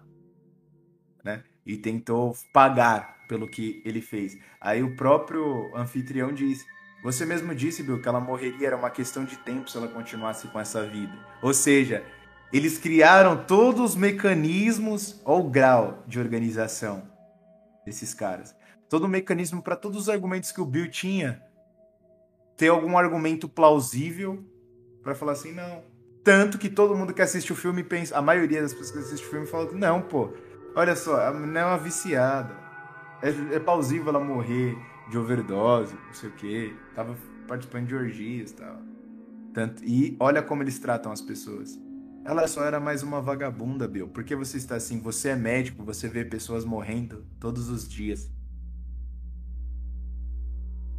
Bill se. O Bill sai de cena, acreditando naquilo, né? em aspas, acreditando naquilo, volta para casa e decide ter uma vida normal com a sua família. Né? Ele pergunta para Alice o que ela quer fazer, né? Como eu disse, o filme se passa no Natal, em, próximo do Natal. Na véspera do Natal, a filha quer sair para comprar presentes e ele sai em família. A filha participa muito pouco do filme, muito pouco mesmo não tem muito grau de relevância, não sei no final. Eles saem e começam a ter uma conversa. Essa é a cena, o ato final. O Bill pergunta o que a Alice quer fazer, né? Imagino que ele, ele pensava que ela ia pedir divórcio, né? Depois de tudo que aconteceu. Uh, e ela diz que quer, quer continuar com ele, que tem que seguir em frente, chorando, né? E o Bill diz: certo, estaremos assim para sempre. E aí a mulher fala algumas coisas que de deixam qualquer homem totalmente depressivo, que fala: "Para sempre não, mas eu quero ficar com você. Eu te amo." Estranho, no mínimo muito estranho, as coisas que ela diz. E mais uma vez, uh, eles continuam tendo essa conversa totalmente estranha, um dualismo ali, você não sabe se a mulher ama o cara, mas a partir de agora ela quer ter um relacionamento uhum. aberto, onde se, ou se ela vai quer, pode largá-la a qualquer momento, que é uma coisa que ela já falou que é capaz de fazer. A câmera vai se afastando e focando mais no deslocamento da criança e luzes de Natal passam, a criança se afasta um pouquinho para perto de, de uns homens que estão andando e a mulher fala uh, que eles precisam fazer uma coisa antes de continuar a vida dela, urgentemente. Ele, e o Bill pergunta todo preocupado: o que? E a Alice responde: trepar. O que dá entender. Eu, eu achei muito sem noção a maneira que acabou, o que, o que assim, dá mais argumentos ainda para aquela teoria de que 25 minutos foram cortados, não só do final, mas também de outros momentos que parecem não ter muita relação. É, mas o que mais chamou a atenção foi uma coisa que a Débora 5G percebeu e depois que eu tinha é, visto a cena, eu fui atrás para ver se alguém tinha falado sobre isso, que é o Kubrick colocou coisas a mais, revelando muito mais coisas ali, mas foi cortado. Porque dá a entender que a seita leva a filha dele. Puta que pariu. Os caras. Irmão, é só fazer o. ó, a lógica. O pianista que vivia de olhos vendados foi cinzado. A prostituta que eles tinham na mão para controlar a hora que quisesse, já sabia rosto, identidade, tudo, foi tesourada. Por que, que eles iam deixar um doutor que, em teoria, inteligente, que estava investigando o que estava acontecendo, por que, que eles deixariam esse cara passar impune? Sem arcar com as consequências do que ele fez. E aí que o filme levemente, a filmagem levemente afasta um pouquinho a câmera do diálogo dos dois, continua focando no diálogo dos dois, mas mostra a menina se distanciando entre dois homens. Pode, falam que é teoria da conspiração, mas para mim é muito plausível. E assim termina o filme, com a mulher falando que eles precisam trepar. Mostrando que também, provavelmente, ela sofreu danos irreparáveis depois dessa experiência e mostrando para nós que não se pode brincar com esse tipo de coisa. E isso, para quem não acredita que essas coisas, essas seitas discretas e secretas existem, pois eu vou colocar, nem, nem vou colocar essa merda aí, mas tem uma vagabunda de podcast aí que revela que já participou dessas coisas aí. Valendo. Então, acreditem no que quiser, senhores é como dizem por aí, né? O, o objetivo principal é alertar, não convencer. Sim, e ele quer convencer vocês que ele não existe. É a ferramenta mais útil. Tudo teatral. Tira o... seu sangue, vende o sangue do seu filho. Inclusive é uma coisa que a, que a Rebecca Brown fala, cara, bizarro. Que essa menina que participava da, de seita lá, que era bruxa, uhum. a culpa não é, não foi dela. Os pais dela venderam o sangue dela quando ela era criança. Cara. Os pais pobres e ignorantes venderam sangue porque tinha uma enfermeira para você ver como essas pessoas estão infiltradas em todos os círculos, cara. A Rebecca Brown fala isso. Uma enfermeira participava de uma seita e comprou o sangue da filha de uma mulher. E a partir daí a seita observou o crescimento dessa criança. E essa criança se tornou bruxa e aí vai assim vai desenrolando o livro. Mas para a gente ter uma ideia, eles estão infiltrados em todo. Existem magnatas multimilionários que participam e existem as pessoas nas castas, menor, nas castas menores é igual aquela história da maçonaria lá de você, os reais maçons, mesmo você acha que esse Zé Ruela que vende curso de maçom, porra, em anúncio de YouTube, caralho. Isso daí é ponta de lança apareceu que nem sabe pra mim, Apareceu pra mim. O seu Madruga. pra você porra, ser maçom. O seu Madruga vendendo curso de maçonaria, porra. Maçom apareceu pra mim. Ai, cara. Mas acho que. E aí, Cassi, o que, que você ia dizer pra gente se despedir? eu preciso cara, repousar. É, tem muita coisa. Normalmente ainda vai, vai haver a necessidade de ter uma parte 2 disso aqui, com certeza. Mas, assim, é, isso me lembrou um, uma outra produção de videojogos, né? Ou seja, joguinho de videogame. Que tem a mesma pegada que o de olhos bem fechados, só que de uma natureza muito mais direta. Que é o Lust from Beyond a sinopse é basicamente isso aqui. É, você é um homem casado que recebeu uma carta da sua esposa com o endereço, indo a uma festa num, numa mansão em um lugar distante. O problema é que a sua esposa foi dada como morta ou desaparecida pelo menos dois anos atrás. Entendeu? E aí ele recebe essa carta e o cara, você decide investigar. Quando você chega na mansão, os primeiros momentos são exatamente semelhantes a forma como os rituais são descritos no, no, no Olhos Bem Fechados. As pessoas estão vestidas, tá tudo correto, todo mundo de máscara, ninguém vê ninguém. Num dado momento, você é o protagonista e você se afasta para uma sala mais isolada. Quando você volta, a ópera tá tocando, ninguém mais está presente no salão e todas as roupas estão no chão. E aí, para você dar continuidade para a próxima parte, você atravessa um hall, uma sala escura. Quando você atravessa o hall na sala escura, você já vê lá a sacanagem rodando. Só que essa não é a primeira parte, né? Isso aí não é a parte mais importante. O ponto é que depois que você atravessa o onde as pessoas estão se sodomizando umas às outras ali, inclusive muitas mulheres, a partir dali você já começa a ver os simbolismos exatos de dos demônios. Até o ponto de você realmente enfrentar demônios que são do outro lado, né? De outras culturas e tudo mais. Então, a questão, de novo, da, dessa perversão sexual, da questão do, do, do sexo sempre em, nesse tipo de rituais, cara, isso tá presente em tudo quanto é lugar, cara. Não tem jeito. Sabá de bruxa era exatamente isso aí, entendeu? Era você ter relação com o outro lado. Não tem, não tem como escapar, não tem como fugir. E outra coisa que a gente sabe que alimenta esse tipo de sociedade, como tu mesmo acabou de mencionar, né? Tu relatou sangue de criança sendo vendido. Às vezes a criança por inteira é vendida, a criança por inteira está envolvida. E tem um filme que eu lembro que eu vi ele, ele é, é pouquíssimo comentado. Ele não tem, salvo engano, acho que ele não tem nem no Wikipedia. Eu, eu, eu só sei dele porque memória é boa, que é A Procura. É um filme de 2014, 2015, salvo engano, que é com Ryan Reynolds.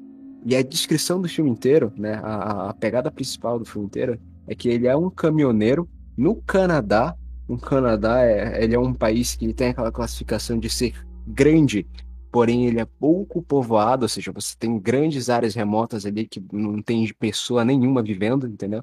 Você tem cidades desertas, você tem cidades vazias ali. E ele entra no supermercado para comprar alguma coisa e deixa a caminhonete dele aberta, né? Na hora que ele deixa a caminhonete dele aberta, a filha dele tá no banco de trás. E a filha dele era nova naquela época sequestram a filha dele. A filha dele desaparece durante todos esses anos.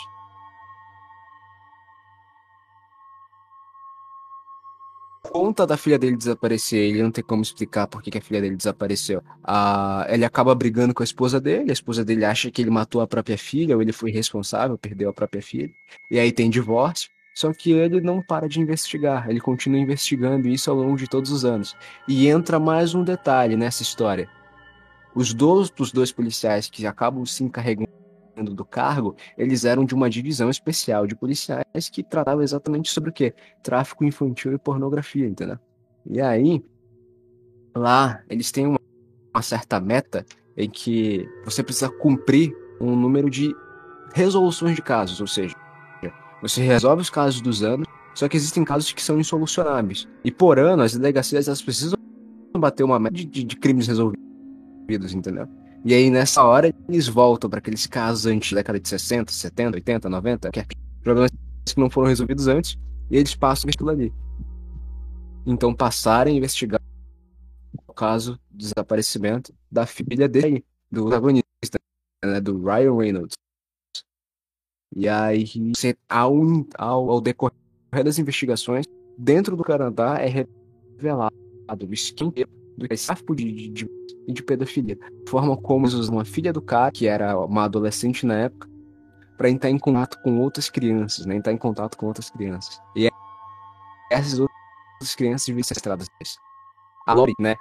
O relato, o roteiro do filme é simples, mas a coisa mais interessante é você observar os arquétipos, a imagem, o personagem em si, que é o sequestrador, em que é o pedófilo, em que é o cara que está envolvido com, com, com o esquema, as mulheres do meio. Essa é a parte interessante de você, de você observar. E aí nessa hora você entende, né, mais uma vez, que é impossível, é indissociável a relação do homossexualismo com a, com a relação entre crianças menores de idade, entendeu? E você vê hoje a propaganda da Nickelodeon botando um drag queen lá e tal para cantar para menor de idade, entendeu? Então isso é indissociável, isso está realmente realizado. E ainda digo mais, há três horas atrás, o Robson Farinazo, o cara do canal Arte da Guerra, mandou a seguinte red pill. Hoje é o dia da paixão de Cristo, e se você abrir a página principal do Google, está absolutamente normal. Não tem uma data de comemoração. E teve comemoração para o Ramadã, teve comemoração para outros feriados, para outras pessoas que eles dizem como importantes, mas no dia da paixão de Cristo não tem. Isso não é o acaso, isso é realmente, isso é proposital. Que Deus tenha piedade de nós e do mundo inteiro. É é laico, mano. É laico, é, é laico sim. É laico, vou te mostrar. União Crislã, amigo. É isso. Vamos embora. Viva a castidade. Minhas dez esposas mantiveram a virgindade. Se eu comprei do pai dela, é minha propriedade. O Bolsonaro é sionista, então eu votei no Haddad. Muito bom. Vambora. Chega. Chega. Bora, bora, bora, bora, bora.